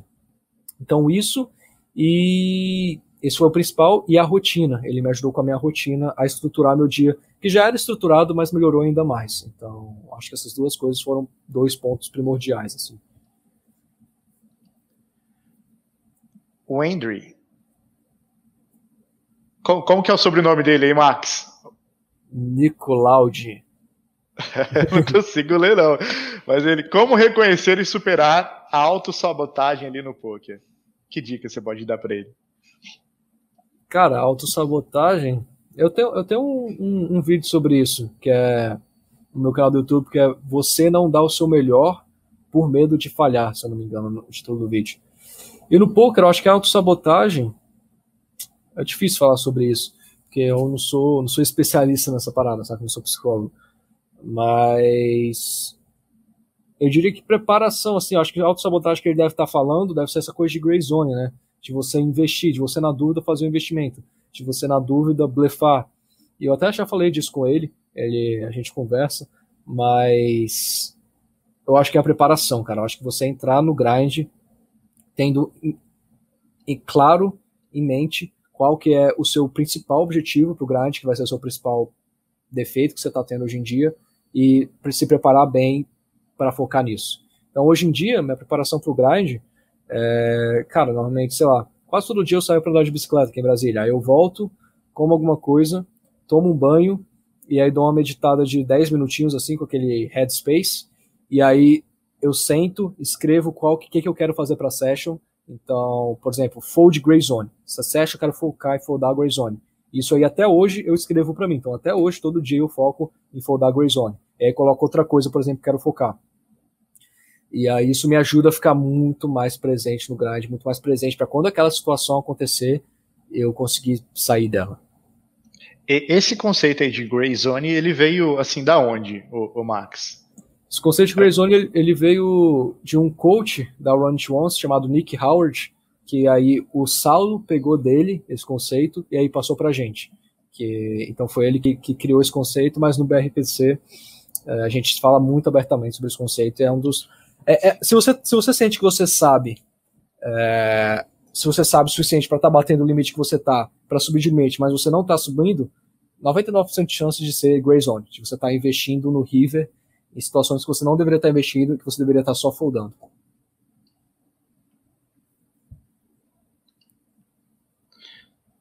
Sensacional. A gente só perde dinheiro no River. Vamos lá. É, se faltar pergunta, tenho mais uma. o que ele acha sobre a ascensão do Pelo 5 no sentido de que os recreativos que iriam para o NL, para o Texas, né, não estão tentando ir para o Pelou. Parente, tá. O que, que você acha da galera recreativa tá indo pro, pro Five Cards e não indo pro Texas? Ah, cara, isso aí pra mim é conversa de cavaleiro do apocalipse, na moral. Que nem se o Poker Online vai acabar. Não vai, cara. Vai ter galera que vai jogar PLO, ter galera que vai jogar Texas Hold'em. Hoje eu jogo Texas Hold'em todo dia, tem um monte de jogador recreativo jogando. Então, PLO teve o boom do PLO 5, realmente, aqui no Brasil, ano passado. Até um pouquinho antes, talvez. Mas é só mais uma modalidade, cara. Não vai, não vai... Na minha visão, não tem como tomar o Texas Hold'em. Todos os torneios são Texas Hold'em por um motivo, né? Então, é, você, você pode ir ao win em qualquer, em qualquer momento. Então, é um jogo que já é disseminado. World Series of Poker, o torneio principal é Texas Hold'em. Então, não vai acontecer. Não vai, o Texas Hold'em não vai parar de ser jogado, não. Os jogadores recreativos não vão parar de ir pro Texas Hold'em só por causa do PLO 5. Na, na, sua opinião, Max, você jogou um pouco de quatro cartas ali, né? O Omaha, e depois você jogou o Texas. Qual que você acha que é a diferença entre os dois e por que você decidiu ficar no Texas? a, a, grande diferença para mim é a variância. No Omaha a variância é bem maior do que no Texas. Na, no Texas a variância é, é, maior, né? Então dar um swing de 20 bains é, é comum. Mas no Omaha é ainda maior. E os principais motivos, cara, foi porque o, o Omar ele realmente só é muito grande aqui no Brasil. Tá, fora não é, então se você for nos cassinos lá em Las Vegas, os jogos mais caros continuam sendo de Texas Hold'em. Online, é, Texas Hold'em rola mais do que Omaha também. Se for abrir o PokerStars, por exemplo, NL200, NL501, vai estar sempre mais entrado no Texas Hold'em do que no Omaha. E foi, é, foi, foi basicamente o que esses motivos, assim, eu vi que, cara, o Omaha tá, tá tendo esses jogos ao vivo aqui no Brasil, mas o que, que eu quero? Eu quero online ou ao vivo? Quero online. Então, cara, online tem muito mais conteúdo para Texas, na época, né, também, muito mais conteúdo para Texas, tinha muito mais action em Texas. Então, eu falei, cara, vou, vou pro Texas mesmo. Você acha que o, que o Texas exige mais paciência ali para jogar as mãos ou do que o Omaha? Eu acho que para o jogador recreativo, com certeza, assim, né? E até para os jogadores profissionais que no Omaha você pode jogar com mais cartas, com mais, mais frequentemente, né? Mas para um jogador online, é, cara, não, não vai não vai fazer muita diferença, porque você tem várias mãos por hora, né? Então, por isso os recreativos eles, eles tendem a preferir um pouquinho mais de Omaha no ao vivo, né? Porque você, pô, qualquer carta lá, quase qualquer mão você consegue fazer alguma coisa, né? Então, no Texas não, no Texas você recebe um, um dama 2 off lá do hijack, você não tem o que fazer, né? E aí tem várias mãos, você vai jogar 25% das mãos, então 75% do tempo você vai estar parado. No Marra, você consegue ter mais desculpas, entre aspas, para jogar mais mãos, né? Legal. E, então, depois desse, dessa down que você teve, quase três meses ali sem ganhar, né? Perdeu ali 25k dólar. Depois você saiu dessa, Max. Qual foi o seu maior prêmio por ter passado por esse momento ali? Que, que você acha que você ganhou por ter passado por isso? O que, que você aprendeu? O que, que você leva? Fala assim, nossa, cara, eu passei por isso e hoje eu consegui isso. Eu acho que força mental para lidar com adversidade. Diria que, cara, eu já passei por perder essa quantidade de dinheiro aí. É... Posso vir a perder de novo, principalmente vou perder se eu jogar limites mais caros, com certeza mas acho que a força mental e saber que eu consigo me recuperar daquilo e consegui ver os principais motivos que me fizeram chegar naquilo para não chegar de novo. Né? Então, acho que essas, essas coisas aí foram as principais, assim, consegui tirar de, de aprendizado, né, desse período, tirar alguma coisa, algumas coisas boas disso que eu passei. Te deixou mais forte, né, passar por isso. Uhum. É, é, igual quando, não sei se era criança, mas é o que não mata engorda, lembra disso? Caía um salgadinho no chão, assopra é. e você come o que não mata engorda, então te deixa mais forte. tipo isso. Tá. Uh, então, quando você sai, agora, agora você se recuperou esses 25k, você tá de novo, você tem um aprendizado. Você ganha algum tipo de reconhecimento assim especial por você saído dessa, por ter conseguido, né? Se superar, se tornar mais forte? De outras pessoas assim dentro do time, alguma coisa? É, vamos pensar no geral. Se alguém te reconheceu, falei assim, nossa, cara, realmente, uh, você teve algum reconhecimento assim, ou você só fez o teu trabalho? É, cara, eu acho que alguém falar especificamente disso nunca. Ou se rolou, foi bem pouco, assim, sabe? Tipo. É, pra gente que tá passando, é muito mais pesado para quem tá vendo, né? Então, por exemplo, você consegue olhar para uma pessoa, eu olho para um aluno meu, tá precisando planar um swing de 30 bains, aí eu pego o gráfico inteiro dele, é uma parada só crescendo, crescendo e tá descendo um pouquinho, você consegue ver sem nenhum emocional que ele vai ganhar de novo. Mas quando você tá no olho do furacão, você não consegue ver, você fala, pô, se tudo isso atrás foi uma, foi uma mentira e hoje eu não consigo mais ser um jogador vencedor, e, enfim. Então, para mim, é, foi bem mais difícil que as pessoas de fora veem, né? E sempre vai ser assim, sempre que você vai passar vai ser bem mais difícil para você do que as pessoas de fora. Então, acho que para as pessoas de fora é uma coisa que, beleza, o Max passou por essa dificuldade e conseguiu recuperar, então já esperava isso do Max, né? Mas para mim foi uma coisa um pouco mais um pouco mais difícil assim. O Nauto já emendou aqui, ó. O que você faria diferente se passasse por esse mesma DAO de novo? Faria stop loss? Tiraria algum dia off? Imagino que não seja a sua primeira DAO, em teoria é tranquilo tirar lições. Uhum. Que, que você faria diferente, Max, hoje, se você não tivesse passado pelaquela DAO e você tivesse a chance né, de ter esse conhecimento que você tem agora? Pergunta bem legal. É...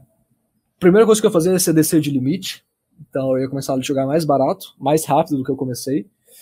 E eu ia começar a jogar menos. Eu ia começar a jogar menos. Eu tava jogando 5 horas, eu ia jogar 3 horas por dia. Entendeu? E focar nessas 3 horas serem as melhores 3 horas que eu posso jogar. Então hoje em dia eu, jogo menos tempo que eu jogava antigamente exatamente por causa disso. Eu quero que eu não quero ficar desgastado com poker, eu quero jogar uma quantidade de horas que me faça terminar o dia tranquilo ainda, não quero terminar o dia arrasado. Então acho que essas duas coisas vão fazer total diferença é, descer de limite e jogar menos horas. Jogar menos horas, jogar menos tempo e estudar mais. Essas duas coisas eu faria diferente. Não é parar de jogar também. É, eu tiraria uns days off, com certeza, mas me preparar melhor para essas poucas horas que eu jogar serem as melhores horas possível. Entendeu? É, isso, isso é interessante, viu, que você acabou de falar agora. Eu concordo com isso, mas eu quero, eu quero ouvir a sua opinião sobre o que alguns, alguns times falam que você realmente tem que fazer volume, mesmo perdendo ou ganhando. Qual é a sua opinião sobre isso? É, eu concordo que você tem que ter um volume mínimo, então é aquilo que eu falei, que você não tem que parar de jogar, e você tem que honrar com os teus contratos com o time, é, mas nenhum time eu acho que vai te pedir um, um contrato fora do comum, tipo no BRPC a gente pede 35 mil mãos de mesas regulares, isso aí dá, não sei, 5 horas, 4 horas de grind cinco vezes por semana, sabe? Então, tipo, beleza, você você diminui um pouco o tempo, mas não vai afetar muito isso. Talvez você fique um pouquinho abaixo, aí beleza, você paga uma multa lá de uma porcentagemzinha, mas não é parar de jogar. Isso é importante, não é parar de jogar, né? É você tentar fazer o mínimo de volume com o máximo de performance. É perfeito. É bom ressaltar isso, né? Porque do jeito que você falou, a galera vai parar. Não, não vou parar de jogar, o Max não joga, né? Vou parar de jogar. Mas o que vocês ouviram, o Max ele tem ali contrato que ele tem que seguir. Né? Ele Sim. tem que entender o, se ele está jogando a game dele e quanto tempo ele joga a game dele. Então não Sim. faz sentido ele continuar o jogo se ele não está bem no jogo. E, cara, tem, você pode tirar férias também. Então, por exemplo, no contrato do BRPC, se você falar, ah, vou ficar sete dias sem jogar, você fica e aí você acrescenta sete dias lá no final, entendeu? E aí isso você vai ser, vai ser descontado do seu volume, você não vai ter que fazer volume por esses sete dias. Então, se você sente que não vai dar, tira férias, sabe? Eu não sei como é que são os outros times, mas pelo menos no BRPC isso é uma coisa super tranquila de ser feita. E hoje você falou 35k rende. Você joga quantas mesas, assim? Só pra ter uma noção. Eu jogo. Cara, depende, depende do field. Meu, meu standard, assim, são duas mesas 1 e três mesas regulares. Então, duas de 201 e três de 500 reg. Mas às vezes eu fico com seis mesas regulares de 500. Então, é mais ou menos isso aí. Ou seis mesas regulares, ou duas, um e três regulares. Por curiosidade, no, no Zoom você vai fazer quantas mesas por hora ali? Uma mesa por hora, você faz o quê? Umas 100 mãos por hora? Acho que umas 200 mãos por hora. Enquanto na mesa regular eu acho que é metade disso. Acho que uns 80 mãos por hora, talvez. Caraca, é, é bem diferente, né, do, do PLO. E, bom, legal. O, aqui, ó, deixa eu pegar aqui mais uma. O Pedro Henrique, Max, isso que você falou é fantástico, cara. Já conversei isso de forma mais nova aí com os meus amigos.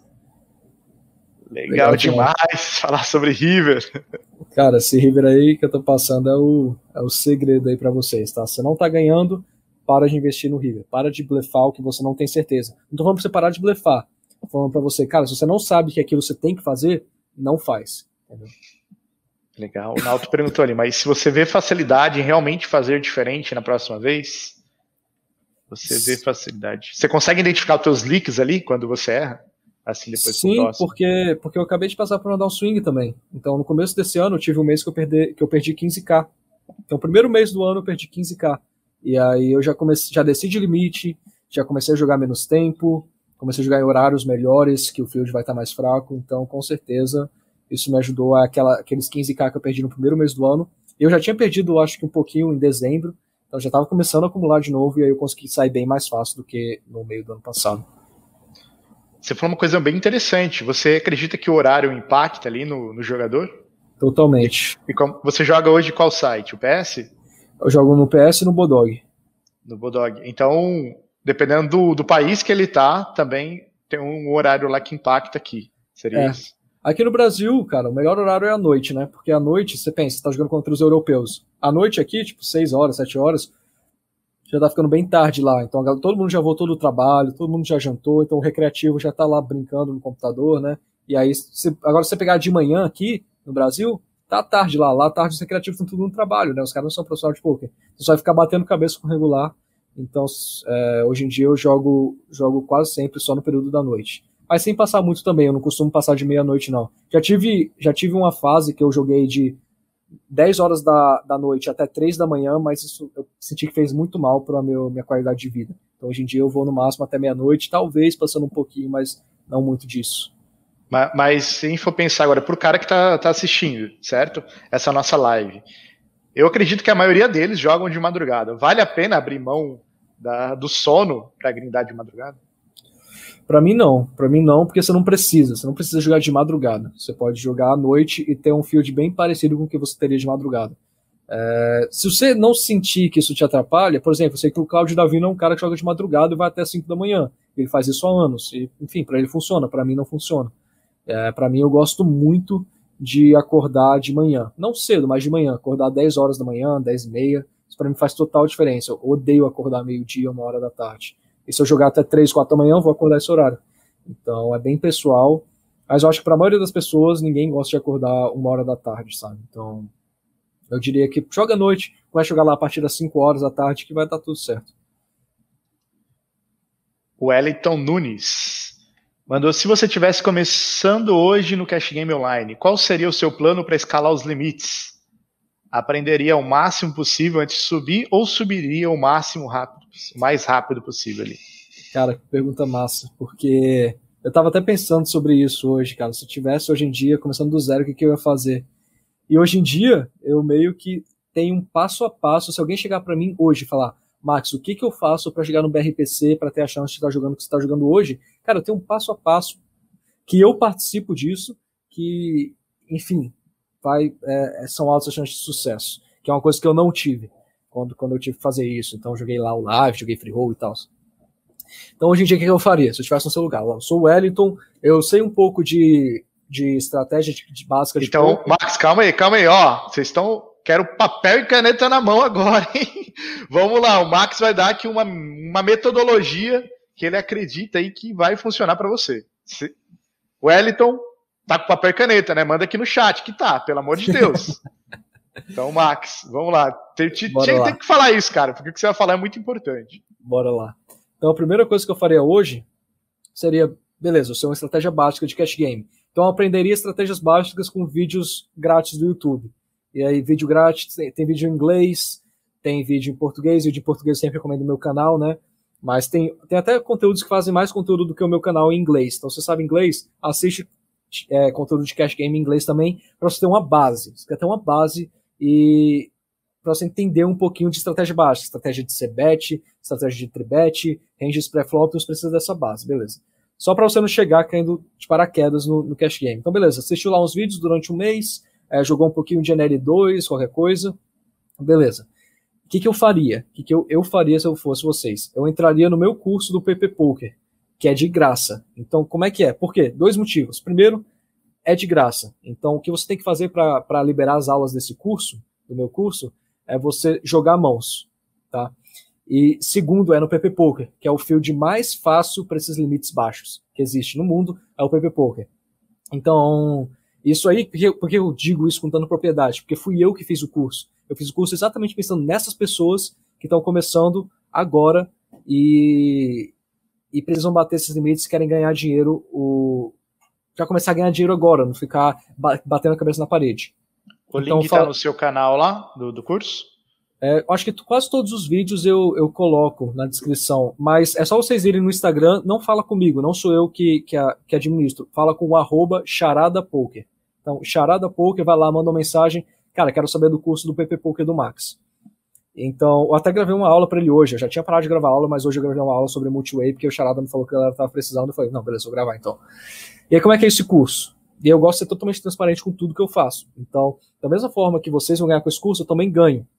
Só que como? Eu ganho porque vocês vão jogar mãos, então vocês vão jogar, sei lá, o número X de mãos, que isso aí eu não sei quem é, o Charada que sabe, ele que é o administrador. E a cada número X de mãos que vocês jogam, vocês liberam uma aula minha. São um total de 18 aulas, se eu não me engano. É... E aí, beleza, você joga lá, não sei qual número de mãos você joga, você libera uma aula minha. E aí o que acontece? Quando você joga no nosso clube do PP Poker, a gente fica com o seu reiki. A gente fica com um pouco do seu reiki, né? Não tudo, mas um pouco do seu reiki.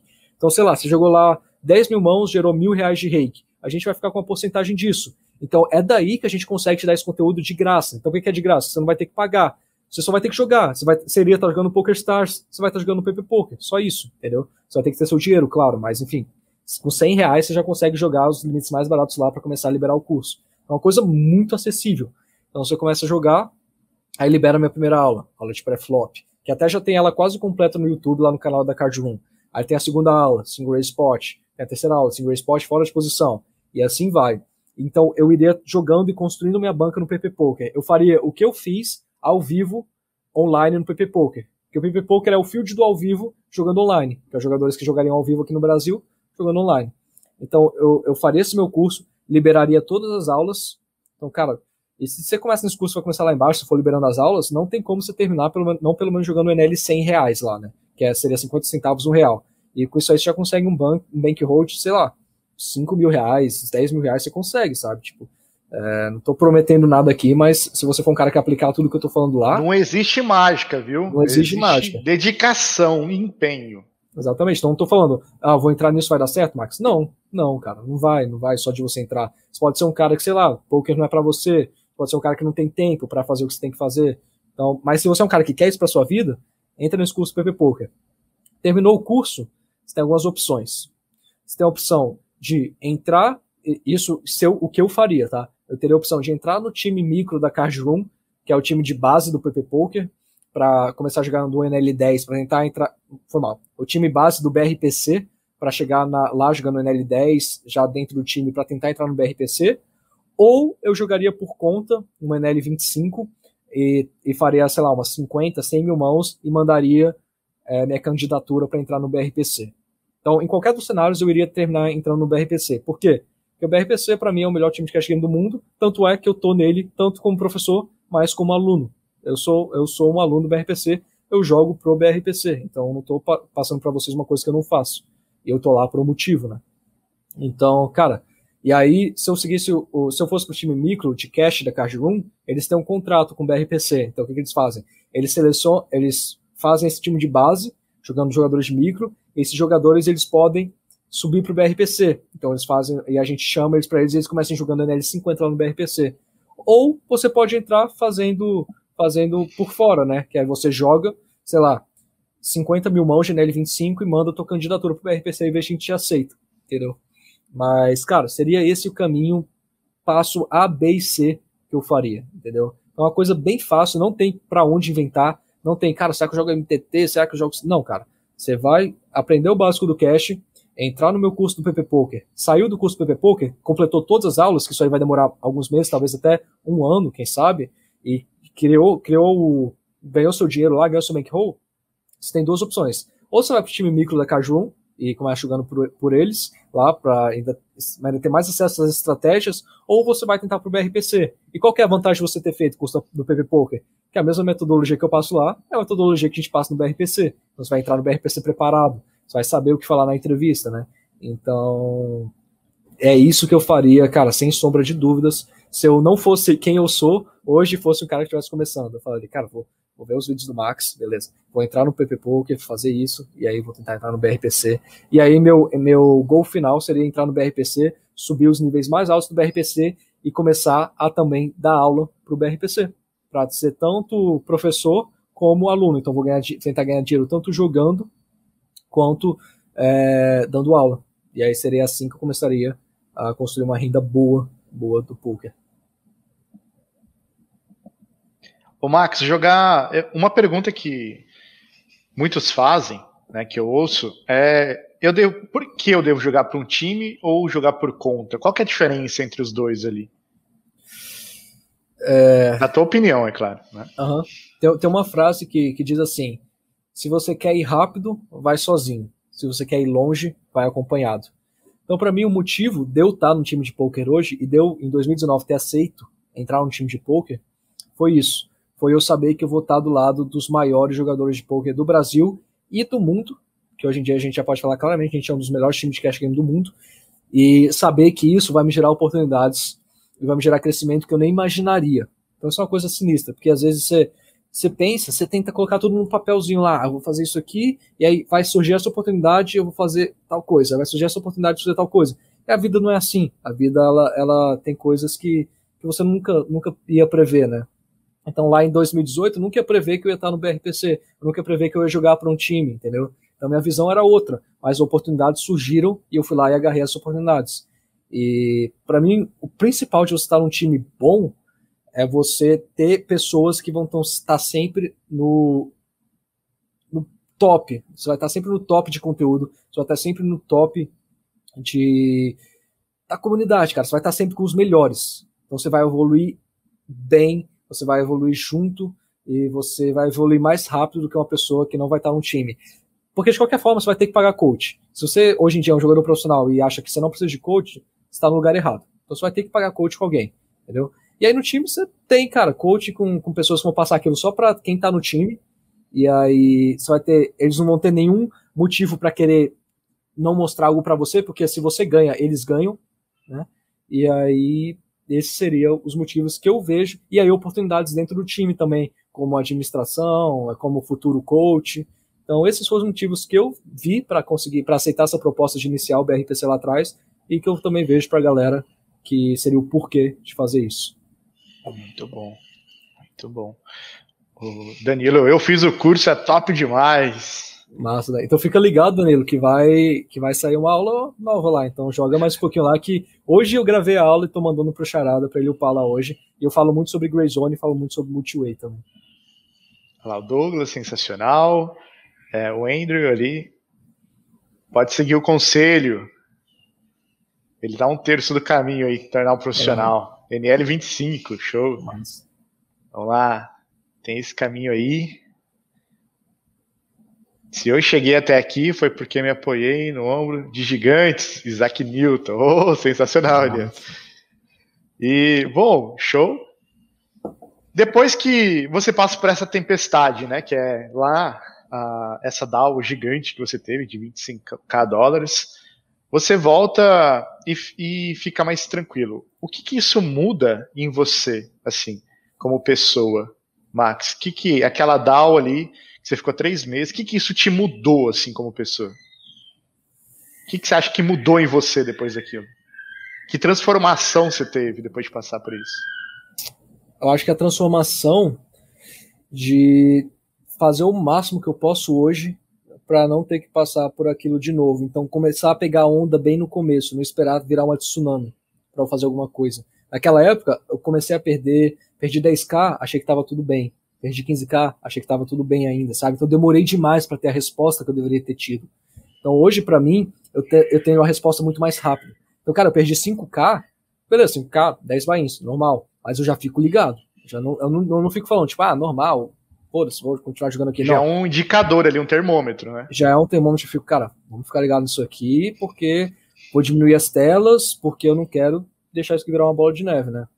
Então, mas tanto é que no começo do ano eu perdi 15k, né? Então vai acontecer ainda.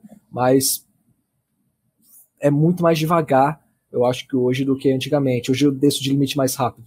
Uh, eu jogo menos telas. Eu tento eu tenho uma resposta mais rápida. Meu tempo, meu tempo, meu tempo de resposta é mais rápido do que, do que foi naquela época. E você acabou de falar uma coisa muito, muito importante. Porque você acabou de falar que quando você começa a pitar o teu radar, né, teu sentido de aranha ali, né, começa, é. começa a ativar ali, você diminui as telas. Uhum. E hoje a gente vê os jogadores, ou eles vão abrindo mais telas, ou subindo de limites. É, você nossa. diminui as telas e tende ainda a descer de limite. Isso aí é um suicídio, né? Isso aí você vai, cara, não tem como. Se tá runando mal, obviamente você vai estar. Tá. A gente vai jogar pior quando a gente tá runando mal do que quando a gente tá runando bem. E aí você vai lá e aumenta as telas. Qual que é o sentido disso, né? Você vai. Você, tá, você, sabe, você já sabe que você não tá jogando seu melhor. E você vai lá e vai colocar mais volume ainda, não jogando seu melhor. Então, cara, você vai, você vai estender sua downswing muito mais do que ela precisava é, ser. Então, ao invés de perder 30 bains, você vai perder 50. Que foi o que aconteceu comigo, né? Vou até colocar, quando eu fazer o corte desse vídeo, o nome vai ser Suicídio. Muito bom. Aqui, Max, o Jean Pablo. Max, tem alguma dica para micro fast tables? Tenho. Não jogue fast tables micro stakes. Vai para mesa regular. Tá? É, não crie esse vídeo de jogar mesas micro. E hoje eu falo isso com propriedade. Eu ainda jogo 201, mas as mesas regulares são muito mais fáceis que as mesas Fast ou Zoom ou qualquer o nome no site. É, se você está no NL25, eu já acho que beleza, você pode começar a jogar um pouco de Zoom, mas com mesas regulares também. Eu acho que você ficar só no Zoom, eu acho uma, uma besteira, assim. Eu acho que você vai conseguir ter um rate muito maior. Eu acho não, eu sei, porque isso a gente já viu no Hit Note. Você vai conseguir ter um, um rate muito maior em mesas regulares, você vai ter menos variância, você vai conseguir subir de limites mais, mais rápido jogando mesas regulares do que mesas Zoom. Tá? Isso aí, cara, mesa regular no Bodog, se abre quatro mesas regulares lá, assim, fácil. Abre quatro mesas regulares no Bodog, duas mesas regulares no PS, ou joga só a mesa regular lá no PP Poker, você tá no meu projeto, pronto, cara. Lá nem tem opção de zoom, né, mas pra galera que joga outros sites, e pronto, cara. Você tem seis mesas regulares, foca nas decisões, foca em ter um rate alta e subir de limite.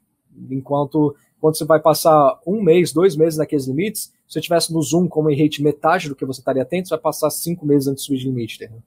Então, isso foi uma coisa que eu fiz na minha vida, então hoje eu digo com propriedade, né? Que se eu pudesse voltar atrás, eu jogaria muito menos Zoom ou Fast Tables que eu joguei.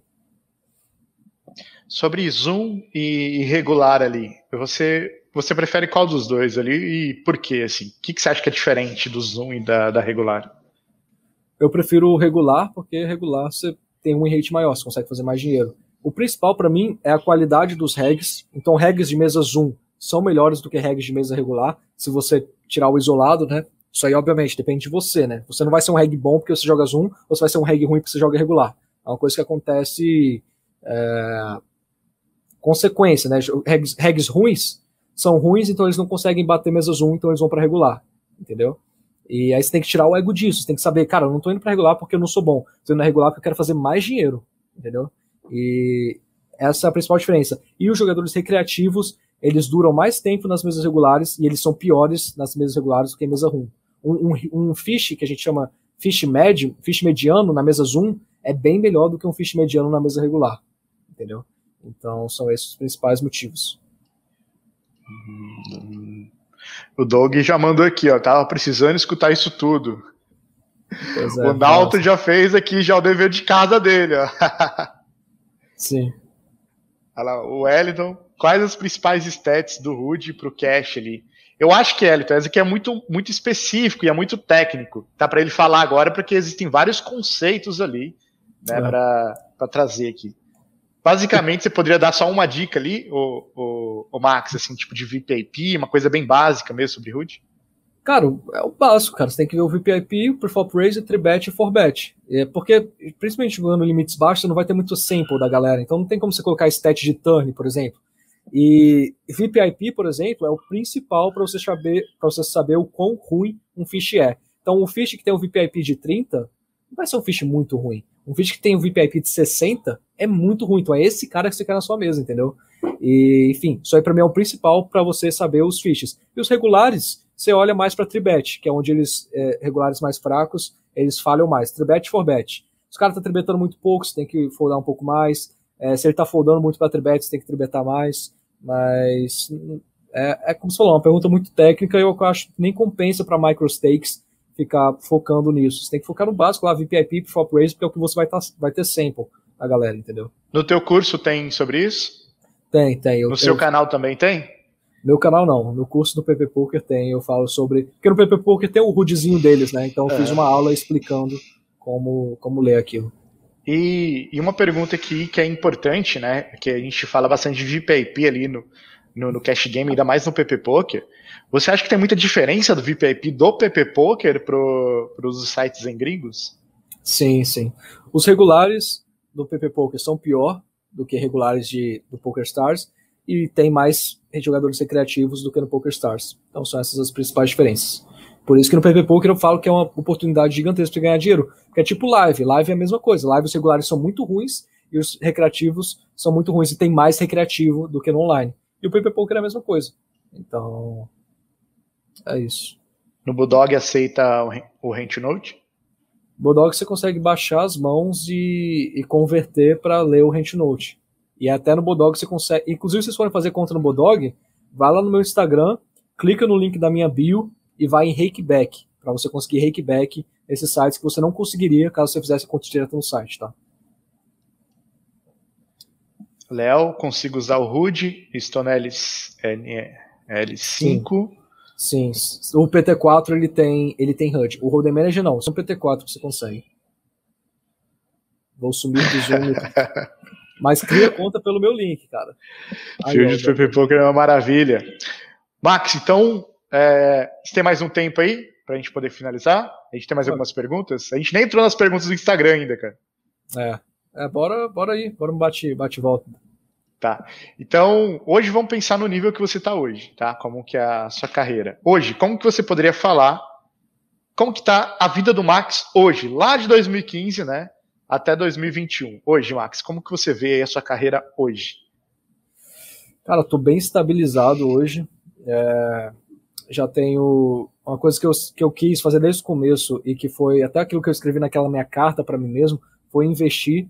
Então, eu já coloquei, já tenho dinheiro investido, e aí tem vários investimentos, né? Tem investimento em ação, tem investimento em fundo imobiliário. É, a maioria do meu dinheiro eu invisto lá fora, então eu invisto em ações de outros países, dos Estados Unidos, que eu vejo que é mais futuro. Então já tenho, já tenho um dinheiro assim, estou é, estabilizado e meu objetivo hoje é continuar subindo os limites, continuar formando jogadores melhores no BRPC. Então, o BRPC tem cinco níveis. Tem o Tier 3, que é onde você entra, tem o Tier 2, tem o Tier 1, tem o Tier Elite e tem o Tier Deluxe. Hoje eu dou aula pro Tier 1. Então, já é uma galera bem avançada que joga só NL200. E aí, meu objetivo também é fazer essa galera cruxar. E eles estão realmente cruxando, tá galera indo muito bem. E é isso, cara. Quero continuar as coisas, quero.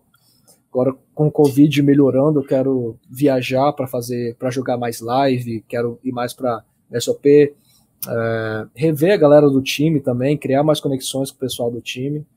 Mas, no geral, assim, focar muito na música também, né? Fazer mais shows, que eu tive que ficar um ano parado sem fazer show. Então, tá, tá tudo muito bem, assim, tá tudo bem encaminhado. Uh, só uma pergunta aqui do Léo, que ele ficou com dúvida. O Budog não aceita o Rude? aceita se você for com o PT4. Você precisa ter o Poker Tracker 4 ou ter o que a gente chama de Card Catcher, para você conseguir usar no Hold'em Manager, mas eu não recomendo. Eu recomendo você comprar o PT4 mesmo e usar o HUD deles. Eles têm uma coisa que eles chamam de Ignition Hand Grabber lá, e aí é, você consegue ter o HUD. Show. Max, o que, que você vem fazendo hoje para se manter em alto rendimento ali, um nível competitivo dentro do teu limite? Cara, estudando todo dia e aprendendo coisas novas todo dia. E dar aulas também me ajuda muito nisso, porque tá, tem que estar tá sempre atualizado. Então toda semana eu dou duas aulas, pra, a gente tem duas divisões do Tier 1 lá e eu dou aula para as duas. E aí eu acho que isso me ajuda muito também, ver a galera lá, é, a, as dúvidas deles, ter que às vezes pesquisar coisas para responder eles, entendeu? Então eu estudo todo dia, todo dia eu estudo, é, entre uma hora e duas horas, e aí diria que é isso. É, estudar todo dia. Todo dia. Mas você não tem folga assim na semana? É, nos dias, que eu, nos dias que não são folga, né? Normalmente eu tiro um ou dois dias de folga, que eu não jogo e nem estudo, nem faço nada. É, mas os, todos os dias que eu, que eu estudo, que eu, que eu jogo, eu tenho que estudar. Isso é basicamente uma regra que eu fiz para mim. Show. Uh, Max, podemos ir para as perguntas do Instagram? Vamos responder algumas, que eu vi, sei que o teu tempo está acabando. A gente pode dar uma agilizadinha nas perguntas? Bora, manda bala aí. Então vamos lá. Uh, eu mandaram perguntas aqui no, no Instagram para o Max. O, o Wellington mandou: se você estivesse começando hoje no cash, né? Você já explicou qual seria o seu plano para escalar, já respondeu essa pergunta. É, é, possível, o João, ele diz assim: é possível ser lucrativo na NL2 Zoom irregular? Quanta amostragem de mãos eu preciso? se é possível ser regular na NL2, zoom e, e regular ali, quantas mãos ele precisa para ter de amostragem para ele poder jogar. Cara, isso é uma coisa que eu não entendo. A galera tá jogando no limite mais fácil, com mais jogadores recreativos, eles ainda perguntam se dá para ganhar dinheiro. Óbvio que dá para ganhar dinheiro, pô. Tá jogando contra os piores jogadores que existem na NL2. Então, óbvio que você vai ganhar dinheiro, por mais que o rake seja caro, por mais que aconteça isso. Então, com certeza. E aí, se você, em 100 mil mãos, você não ganhou dinheiro na NL2, pode ter certeza que você, pode ter quase certeza que você não é um jogador lucrativo. Então, sei lá, 50 mil mãos você jogou, você não ganhou dinheiro, cara, é difícil assim, sabe? O, o João, João P. Nolasco, mandou aqui uma pergunta polêmica, hein? o Datena vai passar isso aqui depois, ó, Max, a pergunta dele. Cash players são mais, habilidó mais habilidosos do que jogadores de MTT? jogadores de cash game são mais habilidosos que jogadores de MTT? Uh, eu acho que são habilidades diferentes. Eu acho que se você pegar o jogador médio de cash game e comparar com o jogador médio de MTT, sim. Acho que o jogador de cash game médio entende mais de poker do que o jogador médio de MTT. Se eu for pegar jogadores de alto nível, acho que vai ser a mesma coisa. O jogador que está jogando high stakes no cash game, o jogador que está jogando high stakes no MTT, vai ser bem a mesma coisa, assim. É, mas cash game você tem que. Você tem menos desculpa. Se você tá dois meses sem ganhar, é difícil. Você tá fazendo tudo certo. Se tá dois meses sem ganhar no MTT, você fala, ah, variância, pode ser variância, não sei o quê. E você tem menos tempo para estudar no MTT, né? Você fica oito horas jogando. Cash game você joga cinco horas já é muito. Então você tem mais tempo para estudar. Então, eu diria que o jogador médio sim, mas jogadores em alto nível vai ser bem a mesma coisa. Porque grande parte dos jogadores que jogam esses torneios muito caros são jogadores de cash game também. Então, Legal. É, Robson Araújo, você costuma jogar mais GTO ou adaptativo? Eu tento jogar GTO em, em streets, obviamente só contra regular, contra jogadores recreativos, o jogo totalmente explorável, mas contra jogadores regulares, eu tento jogar o GTO pré-flop, flop, turn, e aí no River eu tento jogar bem explorável. Então você só tenta explorar River. Turns é. É, 50% turn, das vezes. É, tipo, flop turn eu, eu, eu, posso fazer algum tipo de exploit, mas eu, eu sou mais cauteloso, entendeu? Uhum. É, vamos lá. Danilo Console. Quantas mãos jogadas por mês você considera um bom volume? Mesas regulares, 35 mil mãos. Eu vou falar a mesma coisa do BRPC, que eu, isso a gente entrou em conjunto, né, sobre esses números. Então, mesas regulares, 35 mil mãos acho volume bom. E mesa Zoom, 50 mil mãos por mês, acho o volume bom. É, Euriba Mar Souza. Eu acho que é Ribamar, né? Ribamar Souza. É, como ser. você sugere para um cara migrar trabalho? Pro, como que você sugere o cara sair do trabalho ali para o poker? O que, que, você acha que o cara tem que fazer para migrar, né? Sair do emprego dele e se tornar um profissional de poker? Assim, que conselho você poderia dar para esse cara? Primeiro, seja bem cauteloso com isso. Só saia do seu trabalho quando você tiver certeza e já tiver vários meses ganhando dinheiro. Mas eu diria que, cara, você vai ter que achar tempo no teu dia. Você vai ter que sair, voltar do trabalho. É, sei lá, você está fazendo meu curso PP Poker, por exemplo, você vai lá, vê a aula e joga duas horas, três horas e beleza. E saiba que esse processo não vai ser rápido. Entendeu? Você não tem tempo. Enquanto tem jogador profissional que oito horas por dia se dedica para o poker, você vai ter três horas para fazer isso, entendeu? Então, pegue um conteúdo muito bom e direto, e é por isso que eu falo dos meus conteúdos, porque eles são isso, né? Não tem enrolação, eu te passo aquilo lá em em uma hora de aula e pronto, acabou. E aplique aquilo bem, confie na metodologia e não tenha pressa. Danilo Donato, ele mandou. Primeiro, onde você pretende chegar no poker? Né? E segundo, como que você faz para se manter motivado?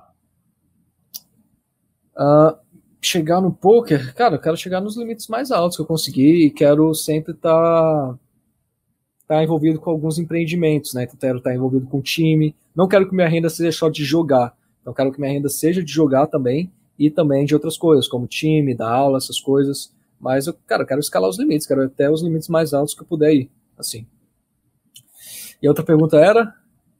É, primeiro, onde você pretende chegar no poker? E segundo, como que você faz para se manter motivado? Ah, ah, cara, motivação nunca foi um problema para mim, não, cara. Eu, eu gosto pra caramba desse jogo. Esse jogo aqui, todo dia você vai aprender uma coisa nova. É, motivação começa a ser um problema se eu começo a fazer um volume muito alto, que eu, eu não aguento fazer volume. Mas eu jogando da forma equilibrada que eu, que eu tô jogando hoje em dia, não falta motivação, não, cara. Às vezes você tá um pouco mais, mais motivado para jogar um dia do que o outro, mas. É, eu diria que estudar, cara. Estudar é o que não deixa a motivação ir pra baixo, sabe? Porque eu estudo todo dia, todo dia eu descubro coisa nova. Então, todo dia eu me encanto mais com esse jogo. Então, eu acho que por isso que a motivação não, não, não acaba, assim, sabe? Bom, a tua motivação hoje é mandar bala, né? É isso que te motiva. Uh, o André Ferreira mandou o que você faz para não se auto-sabotar no poker. Você explicou isso lá no começo, certo? É. Uhum. Então, Andrew, se você tiver, entrou agora na, na não, live... Ele, ele, fez essa mesma pergunta aqui lá no começo. Ah, foi, foi, foi ele? ele. Uhum. Eu estou até viajando aqui. E tem mais uma pergunta da nossa comunidade. A gente tem uma comunidade de jogadores de cash game. O Eliezer mandou assim: quais os principais leaks é, que os jogadores têm, né? É, técnicos mentais e de rotina que você acha assim que os seus alunos, os jogadores que você conhece, quais são os principais leaks que eles têm ali? É, vamos pensar coisas básicas e simples ali que você vê que está muito claro isso. Técnico, uhum. mental e de rotina e comportamento. Técnico... Pode falar um de cada um para ficar mais fácil. Uhum. Técnico eu acho que é blefar pouco e foldar demais. Então acho que esses dois. Mental, é, que vai ser um pouquinho do técnico também, é investir em Grey Zone, que é aquilo que eu falei lá no começo. Chegou no River, tá em dúvida, o pessoal blefa, o pessoal dá o call, então não consegue foldar as coisas. E de rotina, Cara, eu acho que é não ter uma rotina estruturada para jogar assim, você jogar qualquer hora, não ter uma preparação. Eu acho que preparação é o que é o que falta pra galera. Um ritualzinho lá para se fazer antes de jogar. Um ritual pré-grind, né, para ele Isso. poder já, já, entrar já para matar, né, não para clicar botão. Uh, o Gabriel mandou assim da nossa comunidade Cash Gamer, é, pergunta para o Max como foi a aceitação da família dele no começo da carreira. A gente falou isso, né? É, lá no comecinho eu falei que no começo foi meio difícil assim, mas depois que eu comecei a realmente mostrar os resultados bons, ficou bem mais tranquilo. Show. Bom, Max, é, tem mais perguntas, mas o nosso tempo está tá terminando, né? Eu quero agradecer a todos que mandaram as perguntas. Infelizmente, não vai dar para o Max responder todas, que a gente vai dar já quase duas horas de live. Pois tá é. o Max ele tem compromisso agora. E Marcos, eu queria te agradecer do fundo do meu coração essa honra de receber o senhor aqui. Muito obrigado. E todos os links que o Max falou, todas as referências vão estar aqui na descrição desse vídeo. Esse vídeo vai sair do ar e vai ficar disponível daqui 24 horas. Então, se você pôde assistir, você foi um dos primeiros aí a ter esse privilégio aqui, participar dessa live ao vivo. Max, muito obrigado. Valeu, valeu, Drauzio. As per suas perguntas foram muito boas também, até me fez pensar quando você perguntou aqueles negócios da o que, que eu aprendi com a Down Swing, o que, que mudou, né? Então, foi, com certeza gerou muito valor para mim também, então foi uma honra estar aqui. E, cara, espero que a galera goste aí, porque passei muita coisa aqui, passei muita coisa realmente, que se vocês aplicarem, cara, eu dei um passo a passo de como você dá certo no poker hoje em dia, né? Então, é, não, não fica muito melhor do que isso, né? Show de bola, Max. A galera mandando aqui no, no chat, Nice, o Nalton, né? Show de bola. Então, Max, obrigado. Um grande abraço e GL aí. GL para todo mundo que está assistindo. Obrigado. Valeu, Valeu, tchau, tchau.